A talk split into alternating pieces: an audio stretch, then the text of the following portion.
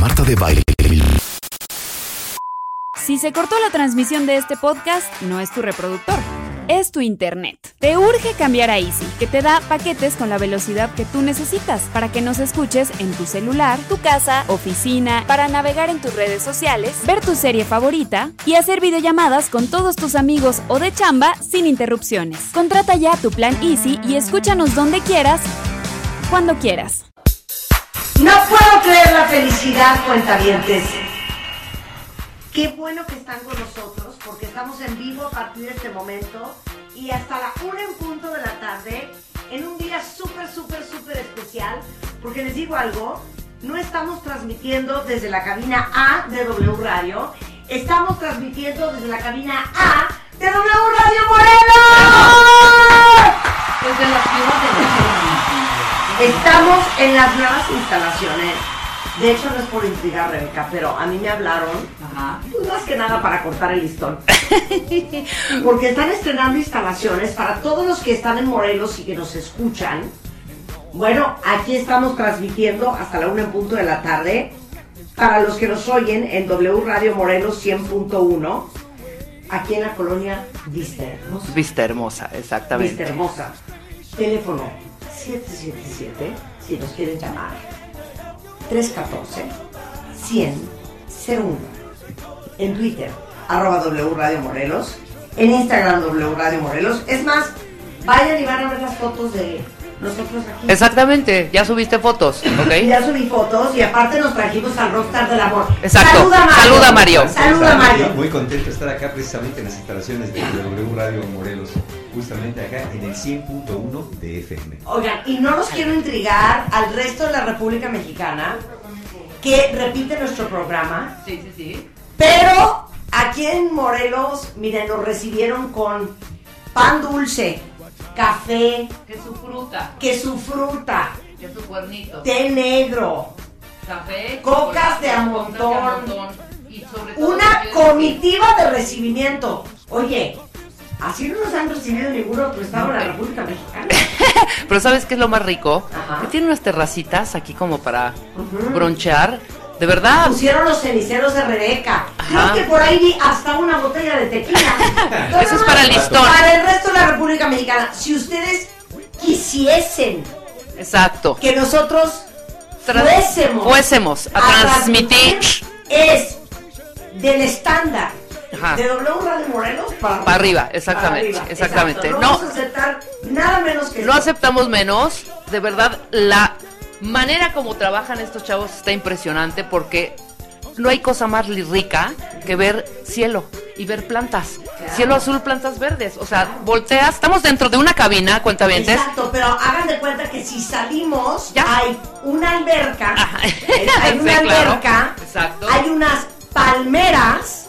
Si uno sigue caminando pasando la alberca, Ajá. están una, un área verde, o sea, es de pasto. Sí, claro. Luego aquí en las instalaciones de W Están Radio, haciendo yoga de, en, están un lado. yoga del lado hay unos geos ahí poniendo un po- hay, hay hasta bicicletas de spinning. Exacto, tienen bicicletas de Ajá. spin, tienen restaurante healthy. Exacto, abajo está una cancha de tenis, estoy viendo la mesa de ping pong acá. No, una cosa. Una cosa W Radio. México, W Les Radio algo, México, Hay hasta préndanse. chapoteadero para niños. sí, Ahí claro. está, nomás. Todo eso tiene está- W Radio Morelos. Sí.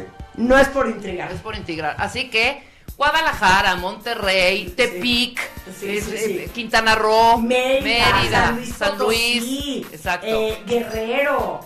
No queremos menos que W Radio Morelos, 100.1 FM. Dijiste mal el teléfono, Marta. Es 777-314-101. Yo así lo dije. No, dijiste 777-314-100-01. No es 01. Ah, es 101. 777-314-101. 101. A ver aquí los, los oriundos de Morelos que nos llamen, a ver cuánta gente nos está escuchando en este momento. Y bueno, evidentemente estamos transmitiendo para toda la República a través de la cadena W Radio. Oh, pues, 96.9. oh, pues, oigan, aparte les voy a decir una cosa. Vamos a empezar con una cosa espectacular. Espectacular. Oriundo de aquí. Oriundo de aquí. Es oriundo de aquí, ¿verdad? Exactamente, claro. Quiero un fuerte aplauso para los chilenos. A ver. Me imagino, cuenta bien. Si ahorita les pongo una foto en Twitter, por si no saben quiénes son los chinelos.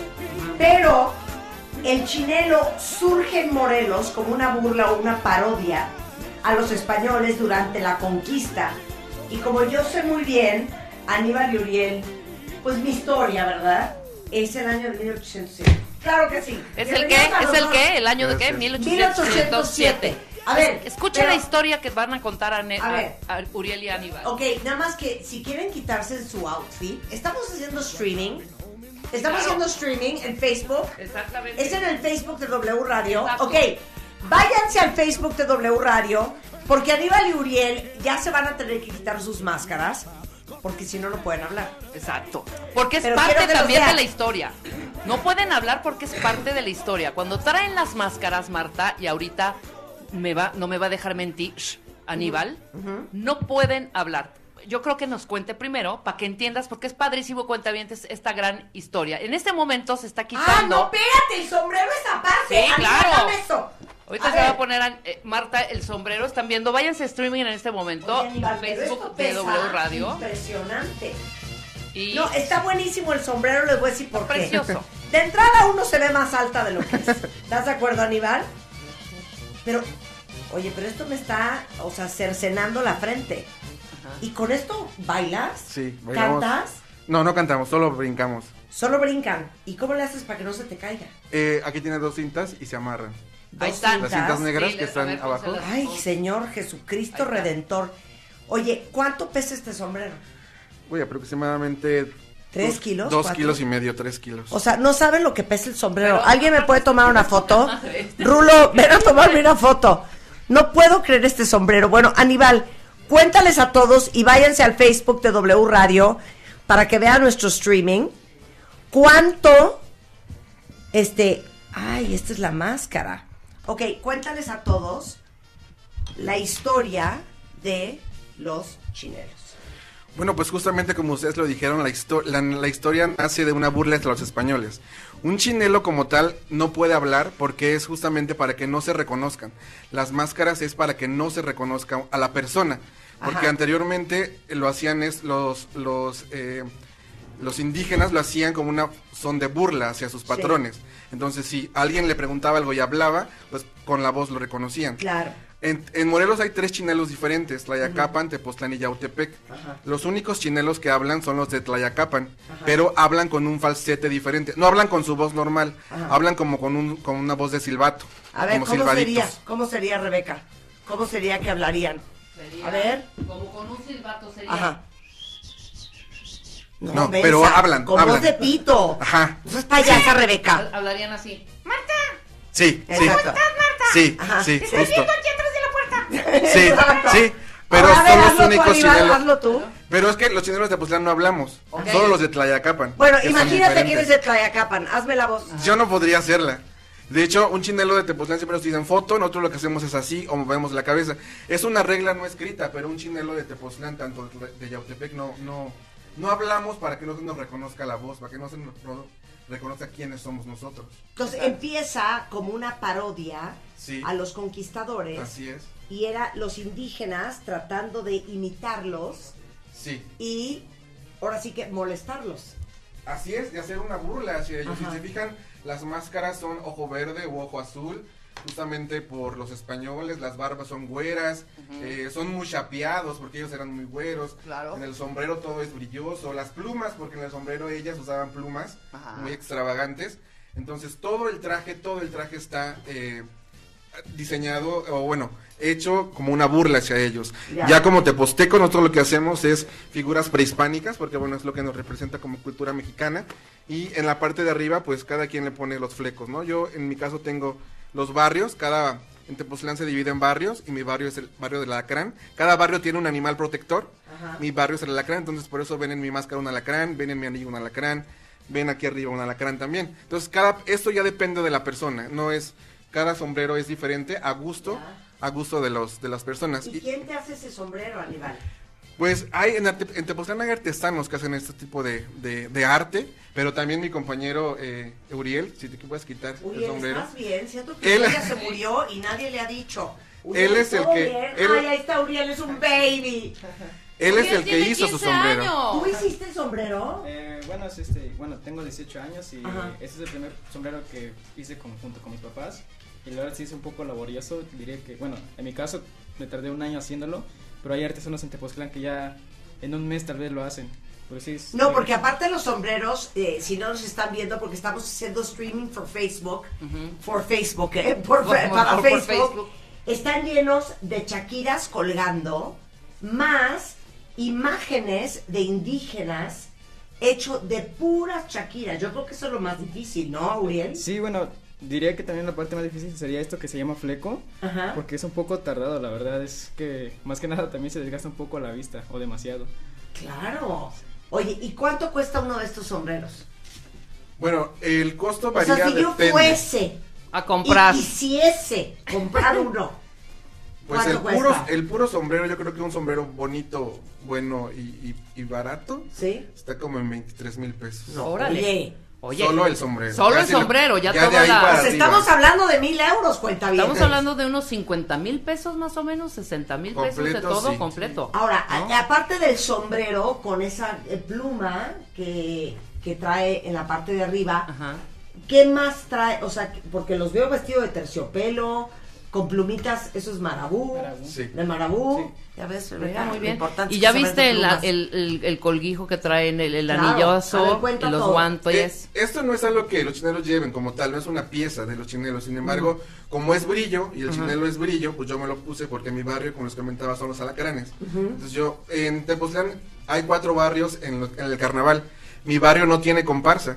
Sin embargo, yo me uno a, la- a una comparsa, que es las lagartijas, pero llevo a mi barrio presente, que son los alacranes. Es por eso que todo lo que veo de alacrán es brilloso, yo me lo cuelgo a mi traje de chinelo. Y luego traen una capa de terciopelo con marabú. ¿Eso qué es? ¿Un invento de aquella época? Esto es una, un- nosotros le llamamos vestido, y es justamente un indígena, ro- lo que cuenta la historia es que un indígena se robó un camisón de una española, se lo puso y fue así que él empezó a hacer la burla. Entonces de ahí nace este, eh, el vestido. Mira nomás. Sí. Pero en la parte de atrás también tenemos una pieza importante que se llama vola- volantón. Eso es pintado a mano y es pintado a óleo, la parte de atrás. Y eso también lo, lo fabrican en, En Tepoztlán. en Tepoztlán. Sí, hay personas que se dedican a hacer volantones, otros máscaras, otros chine otros eh, sombreros, las señoras en general, en particular los, los vestidos. Claro. Oye, ¿y por qué tú, y lo mismo te voy a preguntar a ti, Uriel, decidiste que querías continuar con la tradición de los chinelos? Yo desde pequeño quise ser chinelo, desde pequeño brincaba sin traje, pero Ah. como, como ustedes ya se dieron cuenta es costoso. Entonces yo no podía com- comprar un traje. Entonces yo brincaba sin chinelo, pero yo brincaba como si tuvieran traje. Sí. Cuando yo fui grande, mi papá agarró y me dijo, este, te quiero dar esto como, como herencia. De hecho, a mis tres hermanos nos dio un traje a mi papá. Wow. Y este traje yo lo conservo como, como una herencia que él me dio. Entonces, de ahí para acá, eso, es- es- estos trajes deben de cuidarse cada año, se deben de cambiar el marabú, la máscara, todo, se debe de dar mantenimiento. Mi papá me dijo, bueno, ya es tuyo, pero ya tú lo, tú lo mantienes, ¿no? Y de ahí a la fecha llevo más de 20 años brincando ya con, con traje, representando a Morelos en diferentes O sea, si estados. Uriel, Ahora- si Uriel tiene 15 años de chinelo, como chi- haciendo, bueno, O sea, que empezaste a los empezaste tres. Sí, empecé igual de muy chico, porque Ajá. pues creo que es difícil este, escuchar el son del chinelo aquí en Morelos y no, no querer brincar, ¿no? Igual así desde chiquito empezó mis ganas por querer brincar. Y igual le pedí a mis papás mi, mi traje y fue cuando me compraron mi primer traje de chinelo. Y desde muy chiquito empecé a brincar. De hecho, eh, no traje mi sombrero, pero tengo un sombrero súper chiquito desde que tenía aproximadamente 4 o 6 Oye, años. sí, porque cuatro o seis años, ese, ese sombrero, les juro que no saben lo que pesa. Es más, yo que tengo el cuello frágil, creo que fue una muy mala idea ponerme ese sombrero. No lo puede cargar un niño de 3, 4 años.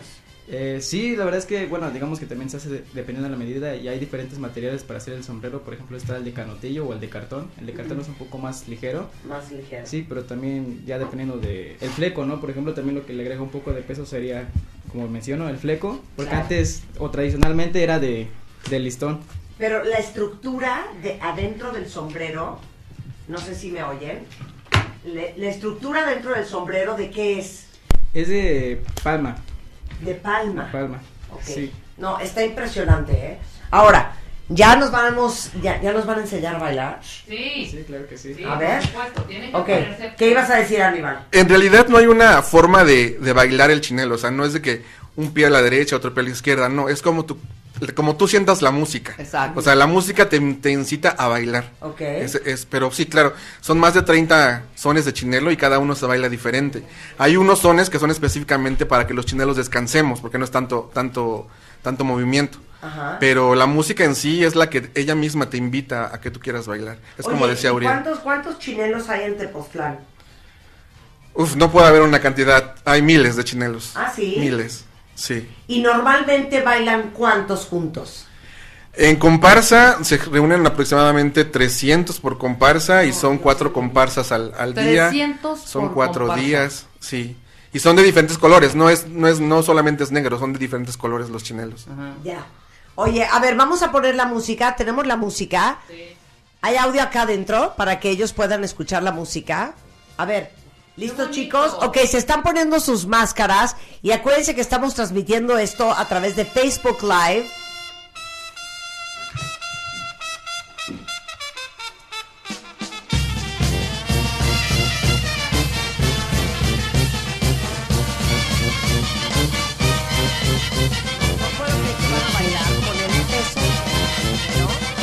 No puedo creer Ok. Denle.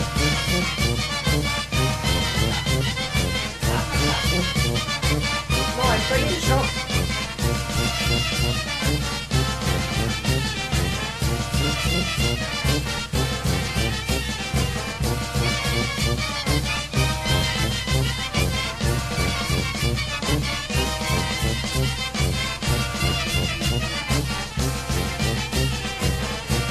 Oigan, y díganme una cosa, chicos. Este baile, o sea, la forma en que brincan, ¿tenía algo que ver con la parodia que le hacían a los españoles? Pues el significado de la palabra chinelo viene de movimiento de cadera. Ah, así es lo que te iba a preguntar. Es que mira, tú no estás para saberlo, Aníbal, pero en Nicaragua, que es donde yo nací, a las chanclas les decimos chinelas. Ah, ok, sí. ¿Ya? Sí, sí. Pero las chinelas son tus pantuflas, por ejemplo, ¿no? Sí. Una chinela es una pantufla.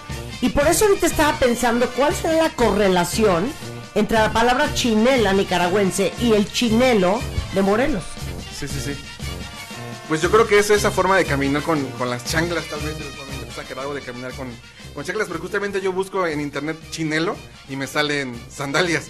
Y yo no sabía esa claro. relación. Sí, claro. Para que veas que no te estoy inventando, pero sí, ¿por sí. qué le habrán puesto chinelos en, en Tepoztlán? Porque es una, una palabra de origen eh, indígena y el significado de la palabra chinelo es movimiento de cadera.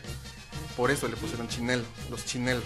Porque mueven las caderas. Porque bailar. las caderas, los hombros. Mira, dice aquí, calzado a modo de zapato sin talón, de suela ligera, y por lo común solo se usa dentro de casa, ¿ves? Son las pantuflas.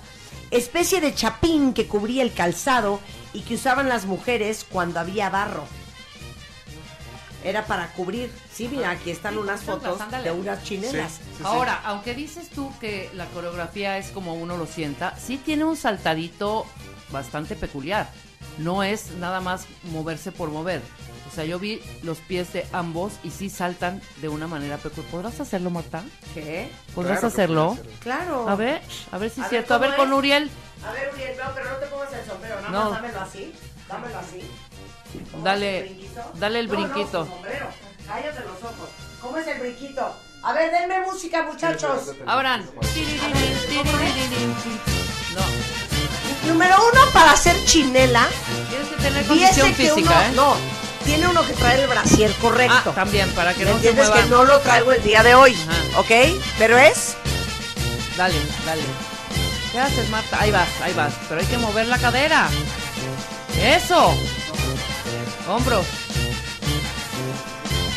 Una vueltecita. No, lo cañón está hacer eso con un sombrero que, pesa 3 tres kilos. Eso es lo que está cañón. Y si se te cae el sombrero, se cae porque justamente lleva la. Ahorita, cuando me separé, no me lo amarré, por eso se me, se me reladió, pero va muy amarrado al, al cuello, para que no se caiga. Ajá. Oye, ¿y se han checado ustedes el cuello en un eh, rayo ¿No, X? no habrá una contractura Digo, después de bailar yo, cinco horas? ¿No les duele la espalda después de bailar? Bueno, la verdad sí, porque aproximadamente lo que es el brinco, en, Ajá. en lo que es el carnaval, dura como horas, ¿no? ¿Cuánto dura? Como cuatro o cinco. Cuatro cinco horas. O sea, no se dejan de mover, están bailando las cinco horas. están- Este, sí, digo, normalmente son descansos como de media hora, Ajá. pero sí, son las horas seguidas. Ok, ¿cuándo aparecen los chinelos en acción? Los chinelos aparecen en Tepoztlán, aparecen, bueno, todos los chinelos en Morelos aparecen antes de Semana Santa, Ajá. de miércoles de ceniza, justamente Ajá. antes. El carnaval de Tepoztlán siempre es un fin de semana antes de ese miércoles, sábado, domingo, lunes y finalizamos con el miércoles de ceniza, siempre. Entonces ustedes el resto del año se dedican a otra cosa. Sí. ¿A sí, qué sí. te dedicas tú, Yo de Aníbal? profesión soy arquitecto, Ajá. ahorita estoy trabajando en el ayuntamiento de Tepoztlán como director de cultura. Ándale. Entonces, todo el, todo el tiempo me he dedicado a la cultura y me encanta. Ay, qué padre. ¿Y tú qué haces, Eh, Ulises? bueno, yo ahorita soy estudiante de la universidad, pero Ajá. normalmente me dedico a lo que es igual un poco de cultura, que sería el género de rondalla. Toco guitarra y me dedico a serenatas. Hubieses haber traído la... Eres- Hombre. Uriel, te dije Ulises, Uriel. Entonces, solo aparecen los chinacos antes de Semana Chin- Santa. Digo, chinelos. no sé por qué digo chinacos. Chinelos. Los chinelos. En carna es el carnaval, pero sin embargo la gente en cada fiesta puede tener chinelos. De hecho, un dato muy curioso es que probablemente hay hasta difuntos en Tepoztlán piden que se entierren con chinelos, porque en su vida fueron chinelos, amaron el chinelo, entonces cuando están siendo sepultados piden que los chinelos estén brincando con ellos. Entonces el chinelo aparece, depende a la posibilidad de la persona también, porque hay unos chinelos que se rentan, otros chinelos que van porque son sus amigos, en fiestas, en cumpleaños, en fiestas patronales, pero la verdadera fiesta de, de Tepoztlán, los chinelos, es el carnaval, Sí, el claro. carnaval. el carnaval. Que es para que todo el mundo oiga y el próximo 2023 se den una vuelta a Tepoztlán, Morelos, Sí, claro. a ver el carnaval. ¿Cuándo es? Antes y miércoles de ceniza, una semana antes. Una semana antes del miércoles de Sí, ceniza. un fin de semana justo antes. Es el carnaval de Tepoztlán aquí en Morelos. Así es. Qué cosa más divertida. Bueno, ustedes son del grupo Tepoztlán Místico. Así es. Es correcto, son los dos del mismo grupo. Sí, yo soy de, Tepoztlán Místico y Uriel, Uriel me acompañó el día de hoy, porque Tepoztlán, otros compañeros no pudieron estar el día de hoy aquí, pero Claro. ahí- Ah, ah, ¿no pudieron? no por la escuela, por trabajo. Ah, prefirieron ir a la escuela que están en este programa. Es que están en exámenes. Ah, prefirieron pasar el examen que venir a W Radio Morelos. No, mándales un beso igual y muchas gracias a todos ustedes por venir y por seguir preservando algo que es tan parte de nuestra historia y de nuestra cultura.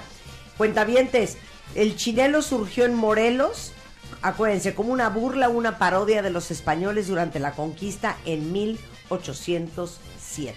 Y hoy tuvimos a Aníbal Valentín Medina, que en Instagram es Tepoztlán Místico, que es el grupo, igualmente en Facebook, y Uriel Torres, que es también parte del grupo Tepoztlán Místico, y esa es su cuenta de Instagram, igualmente lo mismo en Facebook. Pero por ejemplo, Rebeca, que no hizo eh, su primera comunión y ahora la va a hacer, pudiésemos nosotros contratarlos a ustedes para que vinieran. Sí. Sí, claro. Da los teléfonos, Marta. Claro, o sea, si ustedes quieren contratar a los chinelos de Tepoztlán Místico, es 777 1496 175.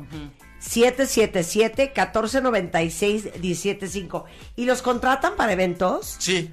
sí. Pero como qué tipo de evento? Nos contratan para bodas, para bautizos, para 15 años, fiestas patronales. ¿Solo en Morelos o han viajado a otras partes de, de la República y del mundo? hemos viajado a diferentes partes de la República, por ahora. Y estamos en pláticas por ir a otros, a otros países también. Ay, qué padre, Eso 100%, está padre. 100% sí. De hecho, como dato curioso, el mes pasado fue el tianguis turístico de, en Barcelona, de Pueblos Mágicos. Ajá, sí. Y mi traje fue el que fue como chinelo en el espectacular. No me digas. Sí. Lo presta, pero no fuiste, ¿verdad? No, fue una foto que tomamos en Tepoztlán Ya. y lo pusieron en, la- Ay, en el qué, stand. qué increíble. Bueno, pues ojalá que el año que entra vayan, ¿no? Sí. Para seguir promoviendo México por No, el y que los contraten, to- por supuesto. 100%. ¿No? Uriel, muchas gracias. Gracias. Aníbal, muchas gracias. Un gusto. Gracias por tomarse el tiempo y no pasar el examen y no ir a trabajar hoy por venir a platicar con nosotros. Dijimos, oye, si vamos a estar en Morelos, 100% tenemos que tener un par de chinelos. Y miren, Aquí están Aníbal y Uri- Qué maravilla. Uriel. Muchísimas gracias. Muchas gracias a los dos, ¿eh? Son las 10.25 de la mañana en W Radio. Ustedes no se vayan. Vamos a estar en vivo hasta la una en punto de la tarde. Y ¿se acuerdan que ayer dejamos en el tintero el pobre eh, Jonathan Gilbert, nuestro rabino eh, judío? Ajá. Pues lo tuvimos que batear porque se nos complicó el la tiempo, se nos tarde fue el tiempo. y ya no pudimos hablar con él, pero hoy se va a conectar con nosotros, él está en Israel, porque queríamos saber nosotros si para los católicos y los cristianos, si nos morimos o nos vamos al, cel- al cielo o nos vamos al infierno, ¿Ellos qué? Los judíos a dónde se van, ¿no? Que si hay un paraíso, ¿eh, Marta? Y sí nos va a decir. Bueno, los genes y el poder de cambiarlos. De hecho, eh, hace poco lo tuvimos en el programa. Él es nada más y nada menos que el director del Laboratorio de Glicobiología Humana y Diagnóstico Molecular de la Universidad Estatal del Estado de Morelos.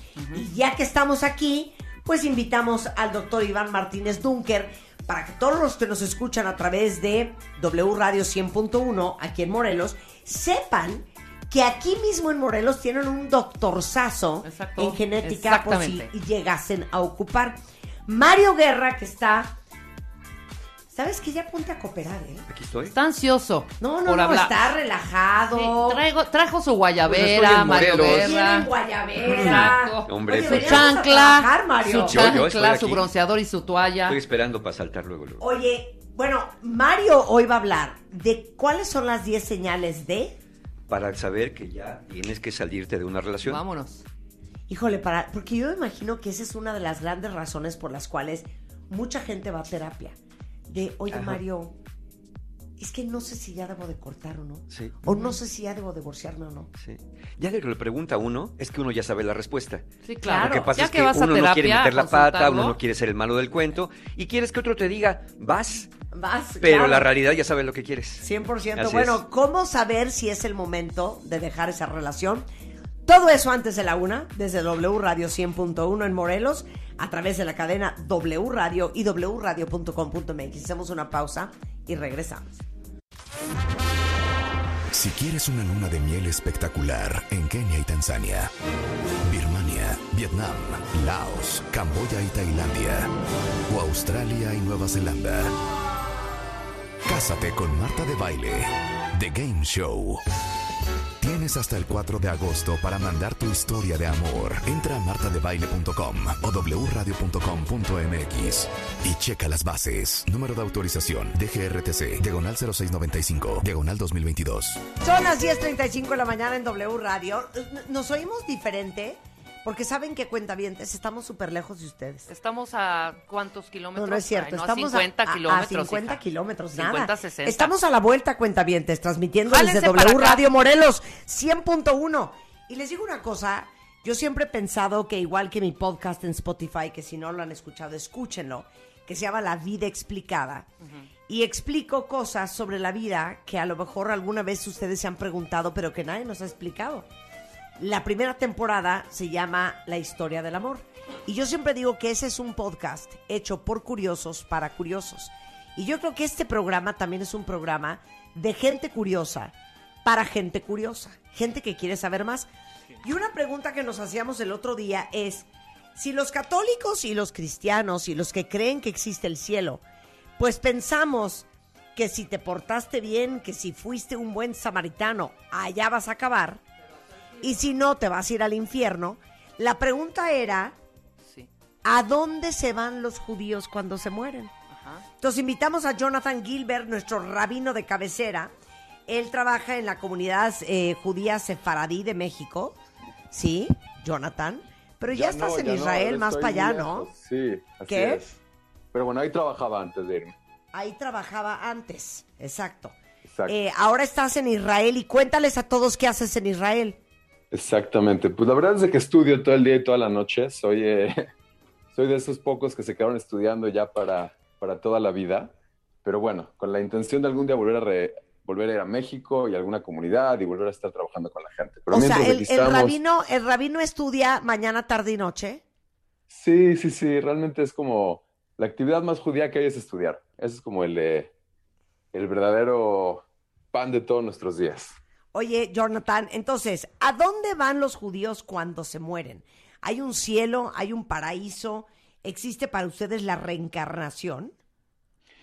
Híjole, son buenísimas preguntas. Eh, si me das tres minutos, lo trato de poner un poquito en orden porque es una, es una pregunta así como choncha. No te la quiero responder eh, rapidísimo. Déjame darte un poquito de introducción, ¿ok? Ok. Primera pregunta es, ¿dónde está escrito? Porque son de esas cosas que por donde le busques como que ah, no queda muy claro. O sea, la Torah, que nosotros llamamos la Torah a la, a la Biblia. En nuestra Biblia, Una- exacto. Exacta. La, la Biblia para nosotros tiene todo tipo de temas. Se habla de cómo portarte y cómo portarte con tu esposa y cómo portarte con tu vecino y cómo portarte con tu perro y cómo portarte con todo. Y del cielo y del infierno te sorprenderías que no dice casi absolutamente nada. Si dice algo es así como en algunos versículos, que es como una alusión muy pequeñita y muy chiquitita. Y todo el mundo se pregunta si es un tema aparentemente tan importante, ¿por qué no está escrito en ningún lado? ¿no? Tendría que estar así como mucho más eh, desarrollado. Y en nuestra Y- religión sí. Se abrirán las puertas del cielo y ta ta ta ta ta ta ta. Claro, ahí está San Pedro Pero en la puerta curiosamente, esperándonos. curiosamente para nosotros no, para nosotros es un tema como muy, muy chiquitito, o sea, no, no, no ocupa parte diaria de nuestro, de nuestro pensamiento, probablemente un poquito porque estamos como ya muy, muy influenciados también por, por las culturas que, que, que nos, eh, con las que vivimos y eso, pero si tú abres la Biblia y tú la lees de principio al fin, te vas a dar cuenta que en la Biblia hebrea, obviamente, en la Torá, te vas a dar cuenta que es un tema muy, muy chiquitito. Entonces, creo que la primera respuesta es porque en realidad no debería de ser tan importante. Y te lo menciono porque hay una de las, eh, de las primeras enseñanzas que están escritas en los libros de ética judíos. Hay un libro que se llama Pirkei Avot, que es como el que compila toda la parte ética del judaísmo. Una de sus primeras enseñanzas, de sus primeras enseñanzas es, mira, ¿sabes qué? No te, no te conviertas como en esos eh, trabajadores que todo el, tiempo, todo el tiempo están viendo qué se llevan de ganancia que hice una cosa y qué me van a dar ca- a, cambio, hice tal cosa y qué me gané. Dice, tú tienes que hacer las cosas que están bien porque están bien. Y lo que te dice Dios es, haz una, dos, tres, cuatro, mil cosas, pero no estés todo el tiempo como pensando en cuál va a ser mi recompensa. Porque todo eso como que lo hace un poquito más, eh, como más chafa el asunto. O sea, na- uno no, no debería estar ahí como siempre, eh, no sé, solicitando una recompensa por todo O lo sea, que hace. ojo por ojo, diente por diente, exactamente. No, Eso es lo que quieres no, decir. no, no, no, no, yo no creo que sea eso. No, más bien aquí es una cosa de decir, ¿sabes qué? Si tú quieres a tu esposo, por ejemplo, ¿no? Tú quieres hacer una cosa que a él le gusta, porque lo quieres. Imagínate qué feo sería que tú llegas y le dices, oye, hice esto por ti, te preparé esta cena, por ejemplo, ¿sí? A cambio, quiero que me des tal cosa. Entonces, se puede hacer eso, pero como que ya lo bajaste una moneda de cambio un poquito más, eh, ah, no, no, no, no, tan fina como es muy podría ser. ordinario, simplemente- es muy ordinario, Jonathan. Es muy ordinario, exactamente. Ahora, entonces, para ustedes, ¿hay un cielo? ¿Y hay un Oh, purgatorio o hay un infierno? ¿O qué es el Sí hay Sheol? mucho de eso, sí hay mucho de eso. Lo que pasa es que te lo quería como dar como esa introducción de que no está así muy, muy descrito, para que si alguien me dice, oye, pero ¿dónde te lo pusieron? Ta, ta, ta. Entonces, por alguna razón no está tan, eh, tan bien definido. Segunda parte es, ¿qué es todo eso? ¿Y dónde aparece? Entonces, en, real, en realidad es como una eh, cuestión histórica. Originalmente, y ahí sí todo el mundo conoce bien las historias, había un Adán y había una Eva, y Adán y Eva tenían una vida que tenía que ser completamente eh, eterna y no tenía que haber muerte, y tenían eh, desde el principio como la posibilidad de estar en un paraíso y en ese paraíso continuar, ¿ok? Según la tradición judía, aunque estaban en ese paraíso, igual tenían como dos momentos diferentes. El primer momento es el que en hebreo llamamos Olam Hazé, que quiere decir este mundo. Y el segundo momento, al cual todavía no llegamos, se llama Olam Haba, mundo venidero. O sea, este mundo y el mundo venidero. Cuando estaba Adán y cuando estaba Eva, tenía que ser una transición relativamente directa. Iban a estar un cierto tiempo en ese lugar y luego iban a pasar al segundo lugar. El primer lugar, el primer lugar que tenían que hacer cosas, si no puedes comer de este árbol, si tienes que hacer esto. Y una vez que se ganaban su recompensa, pasaban al segundo lugar, que es el de obtener como su, su pago, su mérito o lo que sea. ¿Ok? Todo iba bien. Y de repente llega la famosa serpiente, que puede ser serpiente, puede ser metafórica serpiente, como cada quien lo interprete, y La serpiente hace que todo este eh, plan original se venga para abajo. Y otra vez, metafóricamente, no metafóricamente, lo que tú quieras, inyecta un cierto veneno en el, en el ser humano, que ahora el ser humano no puede hacer esta transición directa. Ya no puede ir directo del mundo presente, del Olama Z, al mundo venidero, al Olama va. Tiene que hacer como toda una, como cuando te pierdes en el Waze y que de repente el Waze te pone a dar vueltas por toda la ciudad como mayate. Entonces ahora para poder llegar al otro lado tenemos que hacer toda una vueltota. ¿Cuál es toda esa vueltota? Esa vueltota implica, número uno, la muerte. Hasta ese momento no iban a morir, ¿sí? ¿Recuerdas que en la Biblia el castigo inmediato de, de haber comido del fruto prohibido es que se van a morir? Pero no se mueren inmediatamente, se mueren muchos años más tarde, ¿sí? Porque hasta este momento no existía la muerte. ¿Están conmigo hasta aquí o no? Sí. Sí. Entonces, empieza en este momento la muerte. Pero la muerte es interpretada desde esta perspectiva no como un castigo, sino como una posibilidad de otra vez subirse al, subirse al tren correcto. El tren en el que vas a ir de este mundo al mundo venidero. ¿Cómo funciona la muerte? La muerte es una separación. La separación de los dos elementos básicos del ser humano, que son cuerpo y alma. Cuerpo y alma, de repente, con este pecado original, quedan completamente eh, intoxicados y, ya no funcionan, ya no se pueden ir directo al, al, mundo venidero porque tienen algo interno que ya no, ya no funciona muy bien. Entonces tienen que separarse y cuando se separan, cada uno se va por su propio lado y empiezan un proceso de preparación, imagínate una metamorfosis, para finalmente volver a unirse y poder entrar ahora sí al siguiente momento, ¿ok? Esta metamorfosis, esta separación, es donde entra todo esto que me están preguntando, de paraísos y purgatorios y toda esa parte. ¿Por qué? Porque por un lado está el cuerpo. El cuerpo sabemos muy bien lo que pasa con él. Se va a la tumba. Por cierto, en el judaísmo es muy importante que se vaya a la tumba Ah, y no al crematorio. paréntesis, paréntesis, paréntesis. Ustedes, a diferencia de los católicos, la gran mayoría de los católicos escogeríamos el día que nos muriéramos que nos cremen. Ustedes Así es. no se creman. Nosotros no. ¿Por qué? Nosotros creemos, porque nosotros creemos que el cuerpo y el alma, como pasaron tanto tiempo juntos, es verdad que están separados, pero todavía tienen un poquito de, de conexión. Y es un proceso, no es tan rápido. Entonces, en lo que el cuerpo se termina de separar del alma, tiene todavía un cierto nivel de conciencia. Y ese nivel de conciencia está, está hecho para que eh, gradualmente se vaya separando de lo que fue alguna vez, ¿ok? Todavía el alma se identifica como un, como un cuerpo. De hecho, si les pregunto a ustedes, les apuesto que se identifican con su cuerpo más que con su alma. ¿Qué dices? Tengo hambre, o sea, yo tengo hambre, no mi cuerpo tiene hambre. Y cuando quieres hablar del alma, siempre lo identificas como una cosa extraña, ¿sí? Debo de hacer lo que está bien. Entonces, debo de hacer es una cuestión externa. Tengo hambre, tengo ganas de hacer esto, de aquello es una cuestión interna. Así lo vivimos todos. Entonces, el cuerpo es muy, muy, ah, se siente mucho. Sea, el cuerpo eso. que siente Pero tanto. entonces, espérame un segundo, espérame un segundo. Si ustedes no se creman porque están esperando a que termine el proceso, digamos que de separación entre el alma y el cuerpo, ¿cuánto tiempo después de haberte muerto, según ustedes, ese proceso ya terminó? Ese proceso tiene etapas. Es una etapa que empieza por una etapa de siete días, luego de 30 y luego de un año, ¿ok? Y eso va en paralelo con lo que está pasando con el cuerpo. Cuando el cuerpo está en la tierra, se está descomponiendo, un poco como dice el, el versículo, ¿no? Eres polvo, originalmente fuimos creados de polvo, y en polvo Y en te vas polvo a te convertir otra vez. Eso está bien. Si una persona acelera ese proceso, si una persona lo mete en un horno, entonces el cuerpo, aunque no físicamente siente el dolor, siente una frustración terrible de ver su desaparición y de su, este, yo qué sé, su... Te su- digo una su- cosa, ya, después de hablar Ya contigo y siempre me pasa lo mismo, ya no quiero que me cremen. Cállate. ¿Sabes qué? Tiene toda la No, razón, porque te pueden convertir en un diamante. No, ya no quiero que me cremen.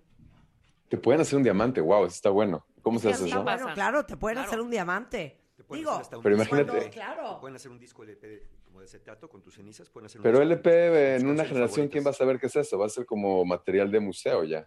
Exacto. No, no, pero ya están volviendo los LPs. Sí, están volviendo. Los ¿Ah, sí? acetatos están volviendo, sí, Pero, con mucha fuerza. pero van a volver para volverse a ir. Oye, Eso pero. Bueno, no es- sé. está, está muy bonita esa lógica de ustedes, ¿eh? Siete días, 30 días y luego un año. Entonces todo, y todo va en, en- en proce- en- en paralelo con el alma, ¿no? Por un lado el cuerpo se está descomponiendo, por otro lado el alma se está acostumbrando, se está acostumbrando a una nueva realidad, y ahí el alma tampoco la dejamos tan, a- tan a tranquila, la mandamos a un siguiente nivel, que es donde el alma, pues depende cada quien cómo le fue en su vida, el alma se va a estar más este, relajada y tranquila o menos.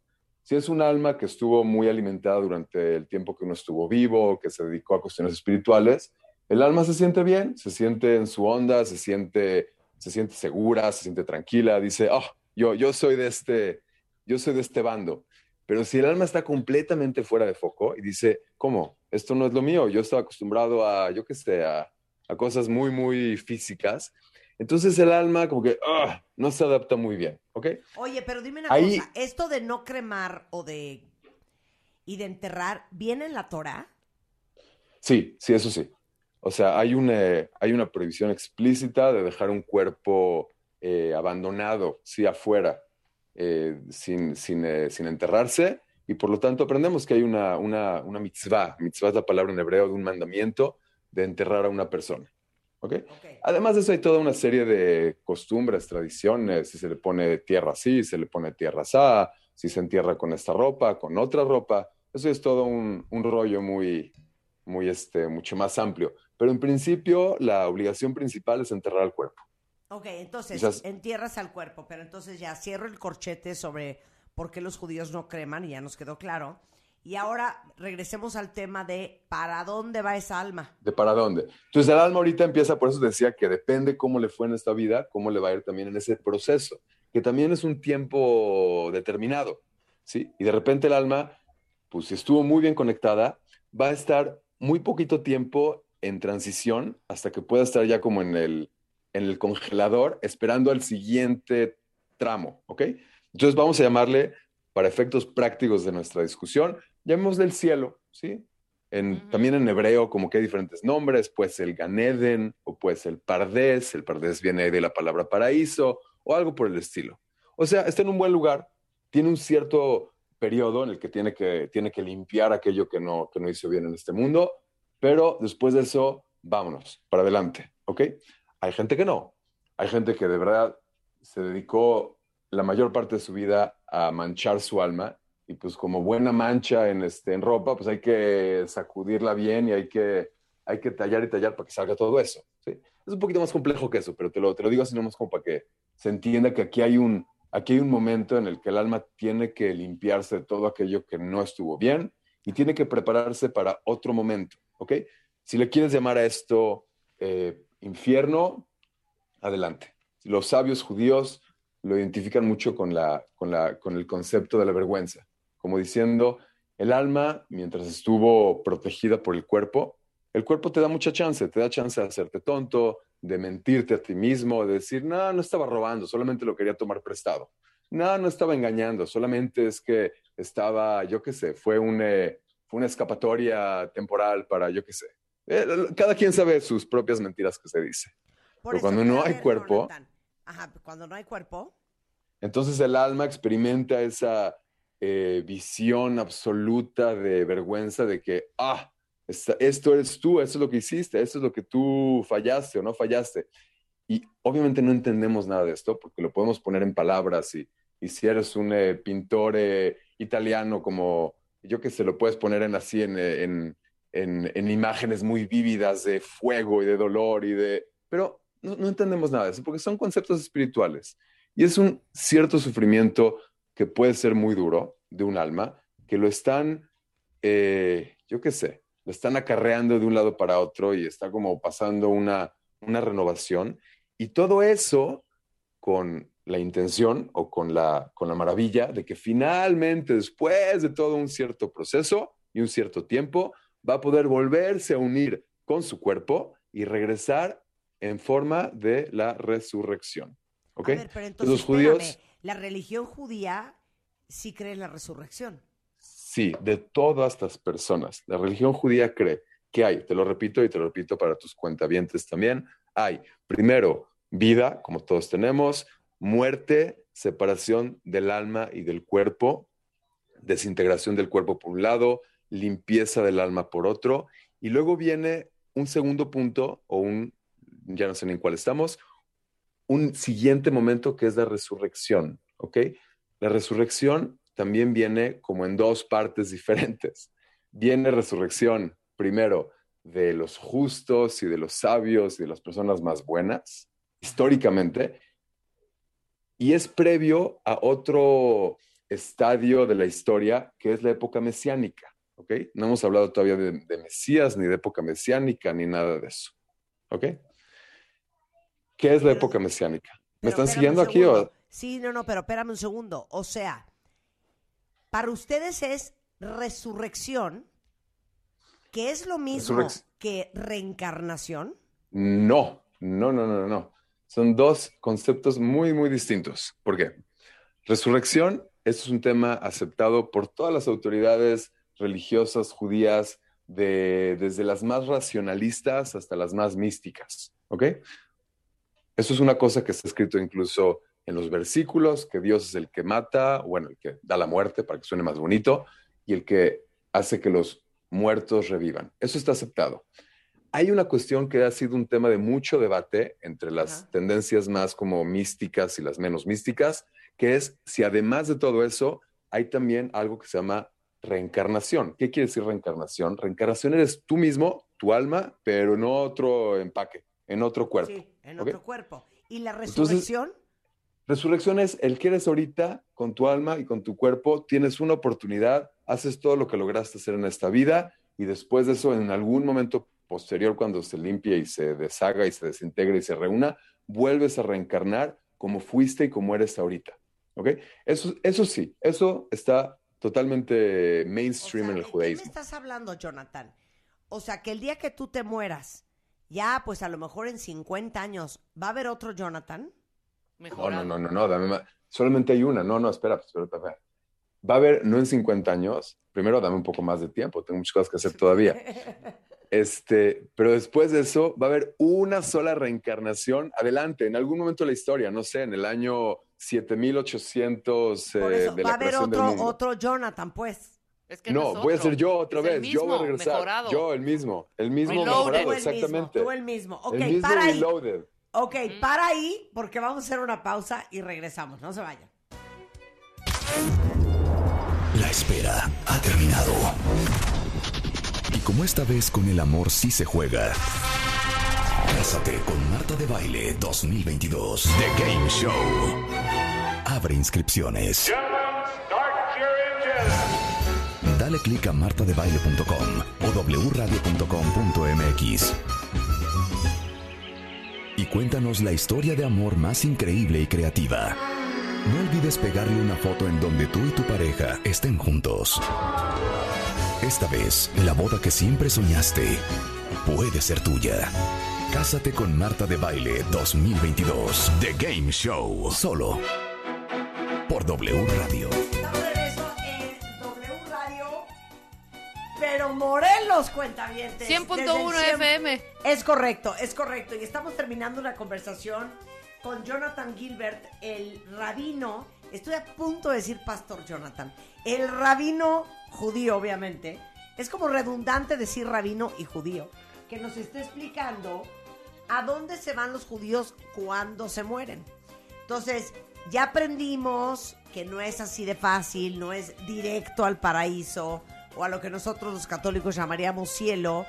Ellos no creman los cuerpos porque permiten un proceso de separación entre el alma y el cuerpo y que existe para los judíos la reencarnación una vez que haya depurado esa alma, todo lo que tenía que depurar, algún día, algún día, Jonathan Gilbert en el futuro reencarnará y habrá Jonathan Gilbert Reloaded. Reloaded. Reloaded. ¿Lo, lo expliqué bien, Jonathan? Lo, lo explicaste excelente.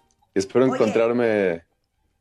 ¿Qué Exacto. pasó? Eh, eh, en, en- en Jonathan Gilbert 2.0. Oye, pero entonces espérame un 2.0. segundo nada más para terminar. Entonces, existe la reencarnación, digo, la resurrección para los judíos, que no es lo mismo que la reencarnación, y ustedes no, no piensan que van a encontrarse, por ejemplo, como los católicos, que si se murió tu abuelita, pero tu mamá, pero tu papá, el día que tú te mueras en el cielo te vas a reencontrar con toda esa gente. Mira, no, No. no sé exactamente en qué No. calidad. Probablemente Ajá. a nivel alma y espíritu habrá algún tipo de conexión, pero no, eh, no la forma cari- caricaturizada, ¿no? De que están ahí como todos esperándonos con brazos abiertos. Creo que eso no, eso no, lo- no lo creemos nosotros. Aquí una más- inmensa mayoría sí. Que se van a que reencontrar, se van a con, sus con sus familiares. seres queridos, claro. Con sus seres queridos. O sea, no quiere decir, no estoy diciendo que no, nomás estoy diciendo que no de la forma tal vez tradicionalmente entendida. Sino que habrá alguna conexión de almas, pero bueno, todavía no hay aquí como un cuerpo que se vaya a reconocer el uno yo al otro. estoy segura que los católicos creemos, Mario, ayúdame, así de, ¿qué pasó, abuelita? ¿Cómo estás? Ah, llevo esperándote aquí 23, 23 años. y- Ah, ya sé. ¿Dónde lo que te has pasa es que, metido? bueno, no me había tocado. Exacto, no, no creo que sea así. No, yo Sí, creo que no. tienes razón, No, no lo tienes sé, razón. pues, pero Sí. imagina- yo, yo siempre he pensado qué harán las No, almas sí, sí, qué esperándonos miedo. mientras llegamos, ¿no? Exacto. ¿En qué exacto. se ocupan? Qué, aburri- Claro, ¿en qué qué se ocuparán? aburrimiento. Es un Sí. rollo No, están, con ¿eh? mucha, con mucha, este, con mucha chamba por allá.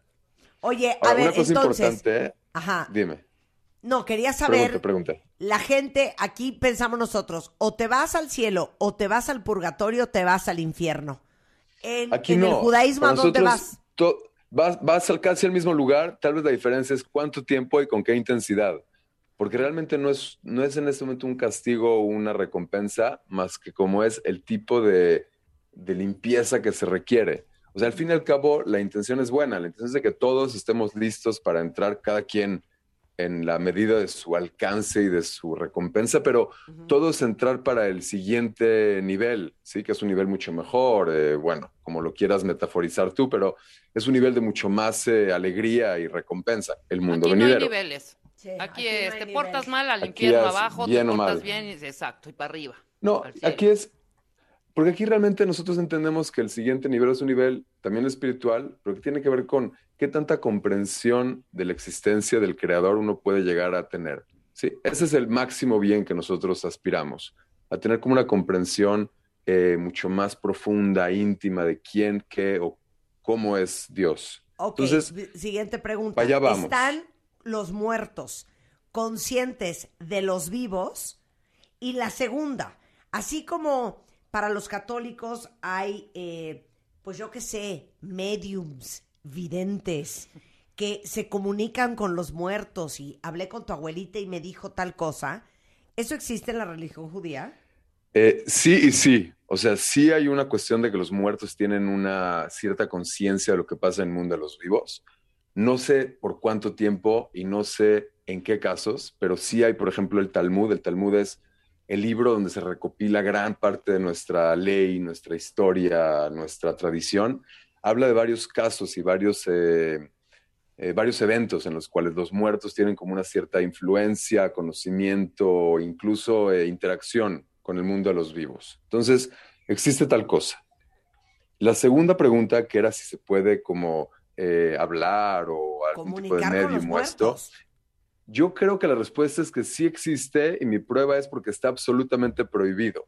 O sea, el hecho de que la Torá o la Biblia prohíba de forma tan, tan tajantemente hacer cualquiera de estas eh, O sea, manipulaciones la o Ouija absolutely out of the question. Por supuesto. Yo pienso que todos esos juegos hoy en día son pura charlatanería. Me da esa impresión. No los conozco, nunca los he jugado, pero me da, cualquier cosa que venda una, una compañía de juguetes en Amazon me parece que no puede ser algo demasiado serio.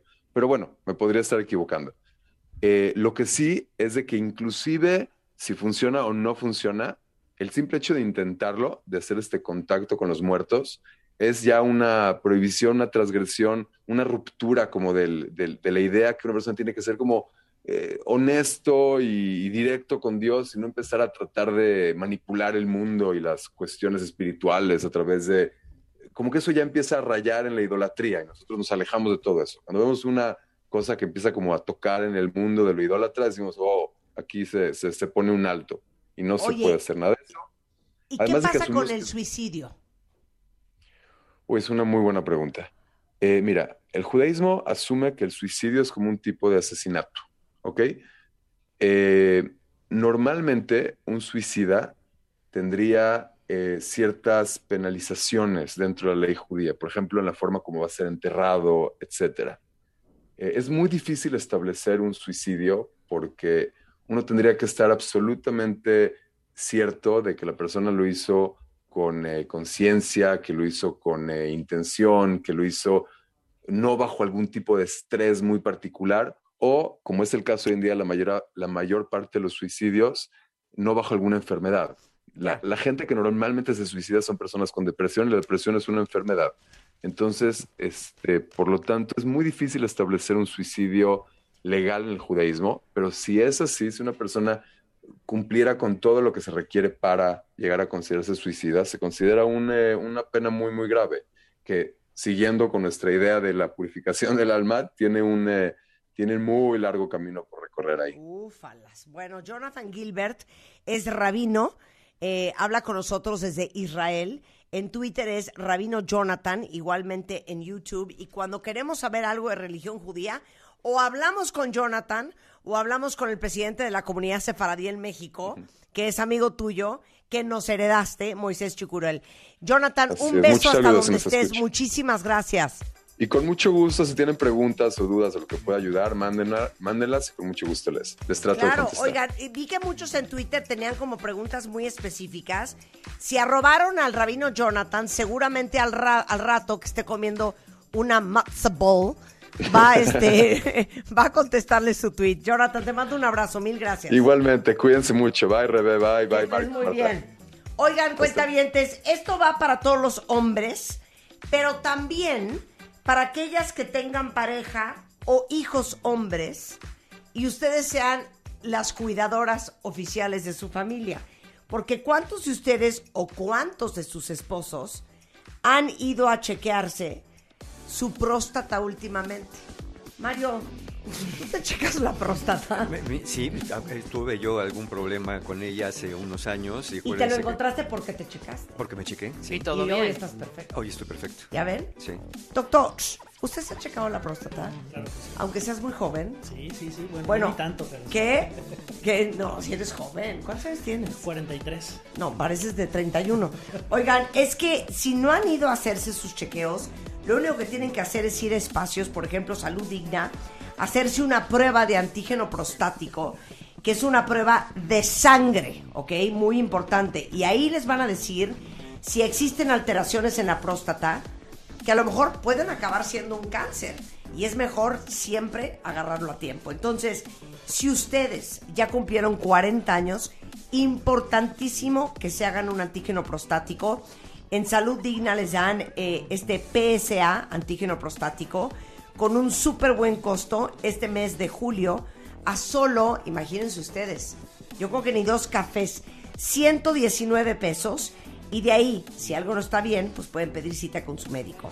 Es salud-mediodigna.org o búsquenlos en redes sociales como saluddigna-mx, en Instagram o en Facebook como Salud Digna MX. Suscríbete a Marta de Baile en YouTube. No te pierdas los de Baile Minutos, de Baile Talks y conoce más de Marta de Baile y nuestros especialistas. Marta de Baile 2022. Estamos de regreso y estamos donde estés. Son las 11.18 de la mañana en W Radio. Miren, oriundo de Morelos. ¿A quién naciste, Iván? No, en México. Nací en México. Naciste en México, pero no importa, eres ya oriundo muchos de años aquí llevas muchos años, ¿no? Ya, ya. Déjenme decirles que Iván Martínez Dunker, a quien tuvimos en el programa no hace mucho, es médico cirujano de la Escuela Médico Militar, pero eh, es biólogo molecular de la célula por parte del Instituto Pasteur en Francia. Él dirige el laboratorio de glicobiología humana y diagnóstico molecular de la Universidad Estatal del Estado de Morelos, miembro fundador y presidente de la Sociedad Latinoamericana de Glicobiología. Y vamos a hablar de los genes y el poder de cambiarlos. ¿Se imaginan poder prevenir o eliminar alguna discapacidad como la sordera, la ceguera de nacimiento, las infecciones como VIH?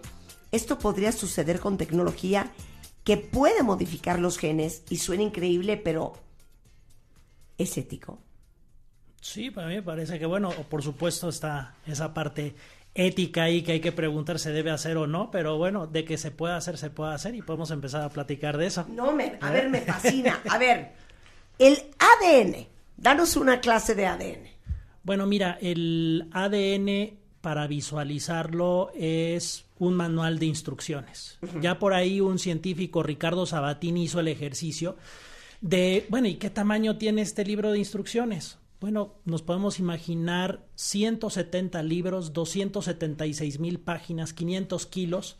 Si tuviéramos ese tipo de libros y lo abriéramos, ¿qué veríamos ahí? Cuatro letras, A, T, C y G, que en realidad son moléculas Espérame, químicas. 276 mil páginas. páginas. Así es. Ese es de 170 nuestro son. ADN. Es así es. Y entonces, si abres el libro, ¿hay qué? Puras letras, secuencias de letras, pero Ajá. de cuatro letras A, T, C y G, que en realidad son símbolos de moléculas químicas, adenina, timina, citosina y guanina. Por eso, pero podrías ver A, T, C, G, Y G, cambiar. T, Sí, así. C, A, G, T, A, A, Sí, A, Marta, sí, C, sí, C, sí, C, sí. T, T, la que se Exacto. quedó enrolada. Así, sí, así leyendo pues 170 tomos de, del libro, 276 mil páginas, y esa, ese código, hecho de cuatro bases, pues es suficiente para que cada una de tus células, de nuestras células, de quienes nos escuchan, hagan la chamba que tienen que hacer. Ok, por eso, pero el orden en que están esas letras, A, C, G, T, es idéntico en todos los seres humanos. No, hay ciertas variaciones. En la mayor parte sí, por eso somos de la misma especie. Ajá. Sin embargo, bueno, entre los seres humanos pues tenemos diferencias, así que sí hay pequeñas diferencias que hacen esas diferencias entre los seres humanos, ¿no? ok, pero, a ver, pero por ejemplo, en la página 673, ¿no? Que es la página de cómo van a ser tus nalgas. Por ejemplo, en la Rebeca. Falta una G y por eso sus nalgas son pequeñas. Digamos por decirlo así, es más allá de una página, pero podría cambiar, sí, efectivamente, o sea, son esos cambios lo que dicen, lo que hacen nuestro cuerpo, incluyendo nuestra forma, nuestro color de ojos, nuestro color de cabello, Estatura, incluso doctor, estatura. estatura, También, también, también todo, todo, todo. O sea, si quisiéramos conocer nuestras diferencias, hay dos grandes impactos. El principal es ese manual de instrucciones. El otro, por supuesto, es el ambiente, ¿no? Si no comimos bien, si estuvimos desnutridos de niños, pues va a tener un efecto sobre nuestro cuerpo. Pero el principal es lo que está determinado genéticamente. Oye, ahora, yo he oído una cosa, cotéjame, porque tengo muy mala memoria, que todos los seres humanos somos, creo que 99.9% idénticos. me- ¿Cómo es el cuento? Así es, son 99.9% de ese libro, si comparamos tu manual de instrucciones con Sí, el mío, por sí. ejemplo, 99.9% va a ser el mismo. No está cañón La pequeña eso. diferencia, ¿no? Ese- y eso ese- es profundo. Ese 1%, Punto, Punto sí, uno. punto uno por punto ciento. 1% Es suficiente. Es lo que me hizo Para a mí cambio. diferente a Rebeca, a ti diferente a Mario. Es lo que a mí me hizo de- alta Así es, así es. y a O sea, Marta la exacto. hizo Ese manual de instrucciones es muy, muy potente. Pequeños cambios, ¿no? Ahí tienen gran, un gran impacto. Por ejemplo, con los chimpancés, ¿no? Digo, es evidente Sí, sí. la diferencia. 96% de nuestro libro es igual al de los chimpancés, ¿no? Wow. Entonces, fíjate cómo el pequeño porcentaje de diferencia tiene un impacto brutal, ¿no? Entonces, Brutal. el poder que tiene esto, no solamente, bueno, de corregir las enfermedades, sino también de cambiarnos como especie, pues es algo muy interesante. Entonces, este libro está justamente hecho por estas, estas bases y hay en cada una de estas células esas instrucciones. Ok, como yo estoy muy enferma de mis facultades, Iván, yo veo muchas series de crimen. Ajá. Y entonces, en algún episodio vi, de hecho es for- Forensic Files. Forensic Files, que en el ADN de la persona pudieron decir, este hombre mide más o menos un 80, es de raza negra, eh, tiene los ojos claros y, este, se- o sea,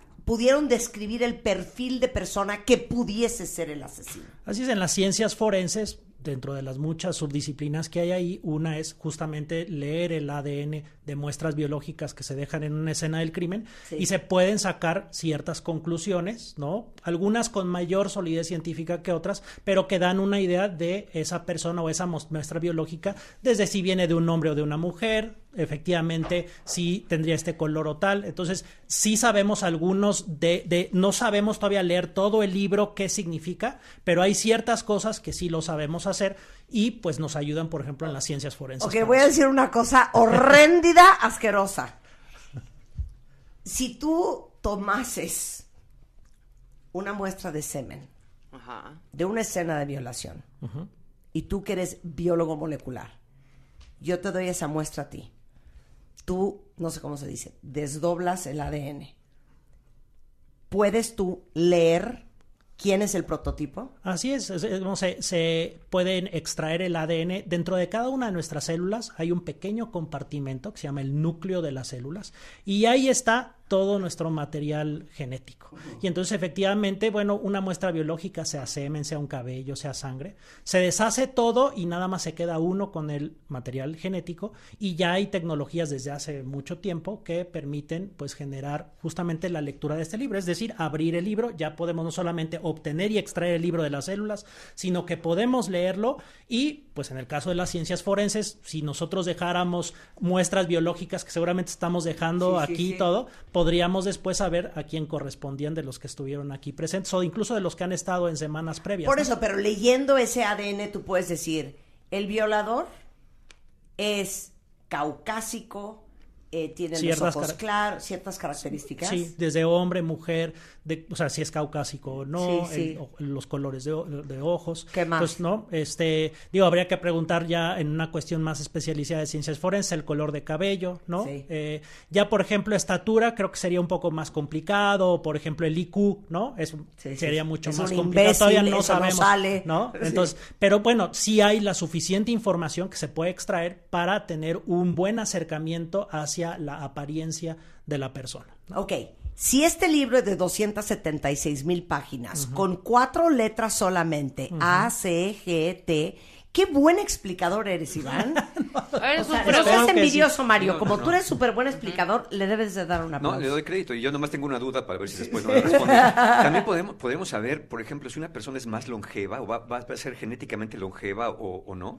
No, des- eh, creo Eso que, no. por ejemplo, hasta, hasta ese punto de saberlo, no. Sin embargo, es cierto que parte de la longevidad está identificada dentro del ADN y tal vez es una de las cosas que podemos platicar más adelante de cómo esta tecnología que modifica los genes está asociada a poder permitir la longevidad, ¿no? Eh. Mira, Porque uy. conocemos algunos mecanismos. Porque regresando del corte, lo que le quiero preguntar es, si tú ves el ADN de una persona, puedes decir, uy, no, este se va a enfermar de A, B, C, D, E, o...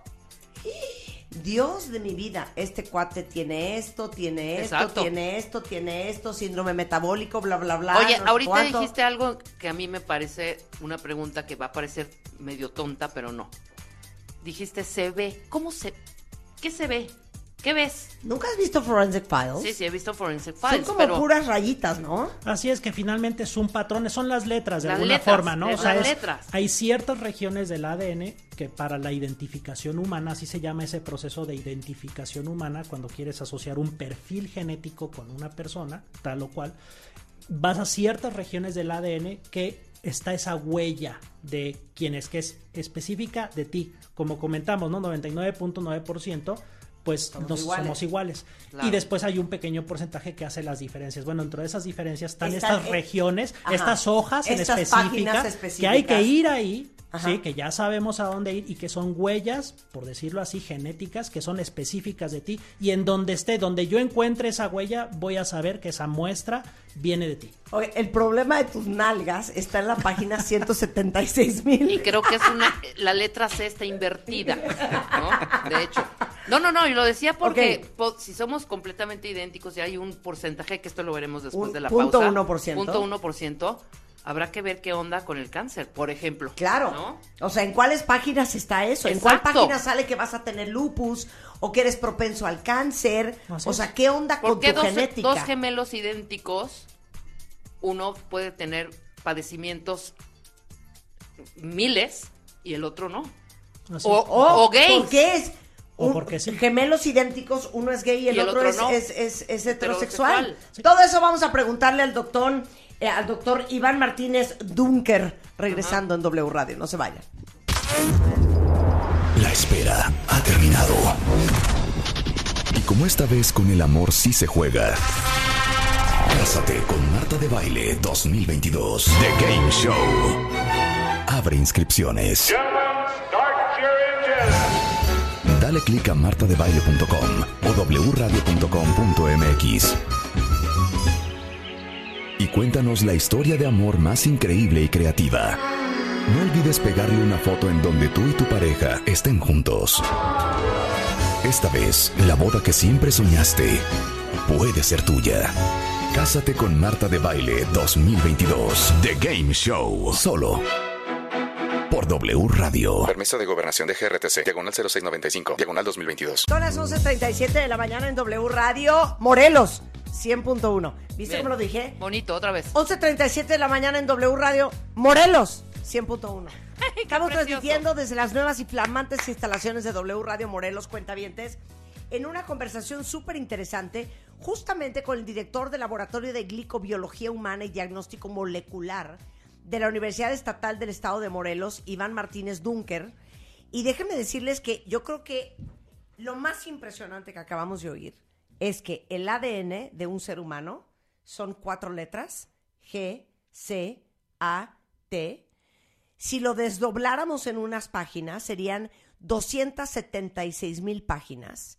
Y que los seres humanos somos 99.9% idénticos y el 0.1% de genética es lo que hace que Rebeca no tenga nalgas, que yo mida metro y medio, que Iván tenga los ojos azules, que Mario sea pelón. Así es. Exacto. Sí. Súper interesante. Entonces, nos quedamos hablando porque lo que queremos averiguar es si tenemos el poder hoy médicamente los seres humanos para alterar la genética, sobre todo para ciertas enfermedades, pero allá vamos, allá vamos. Pero quedó en el tintero antes del corte. ¿Qué era? Así que, ¿de qué estábamos hablando? De las enfermedades. De las No, no, no, teníamos muchas dudas. Ah, no, sí, Ah, totalmente. sí, esta parte de por qué, por ejemplo, los gemelos, que en principio Ah, tienen el mismo manual de instrucciones, Sí. por qué de pronto pueden ser diferentes, ¿no? Claro. Si tenían el mismo manual de instrucciones.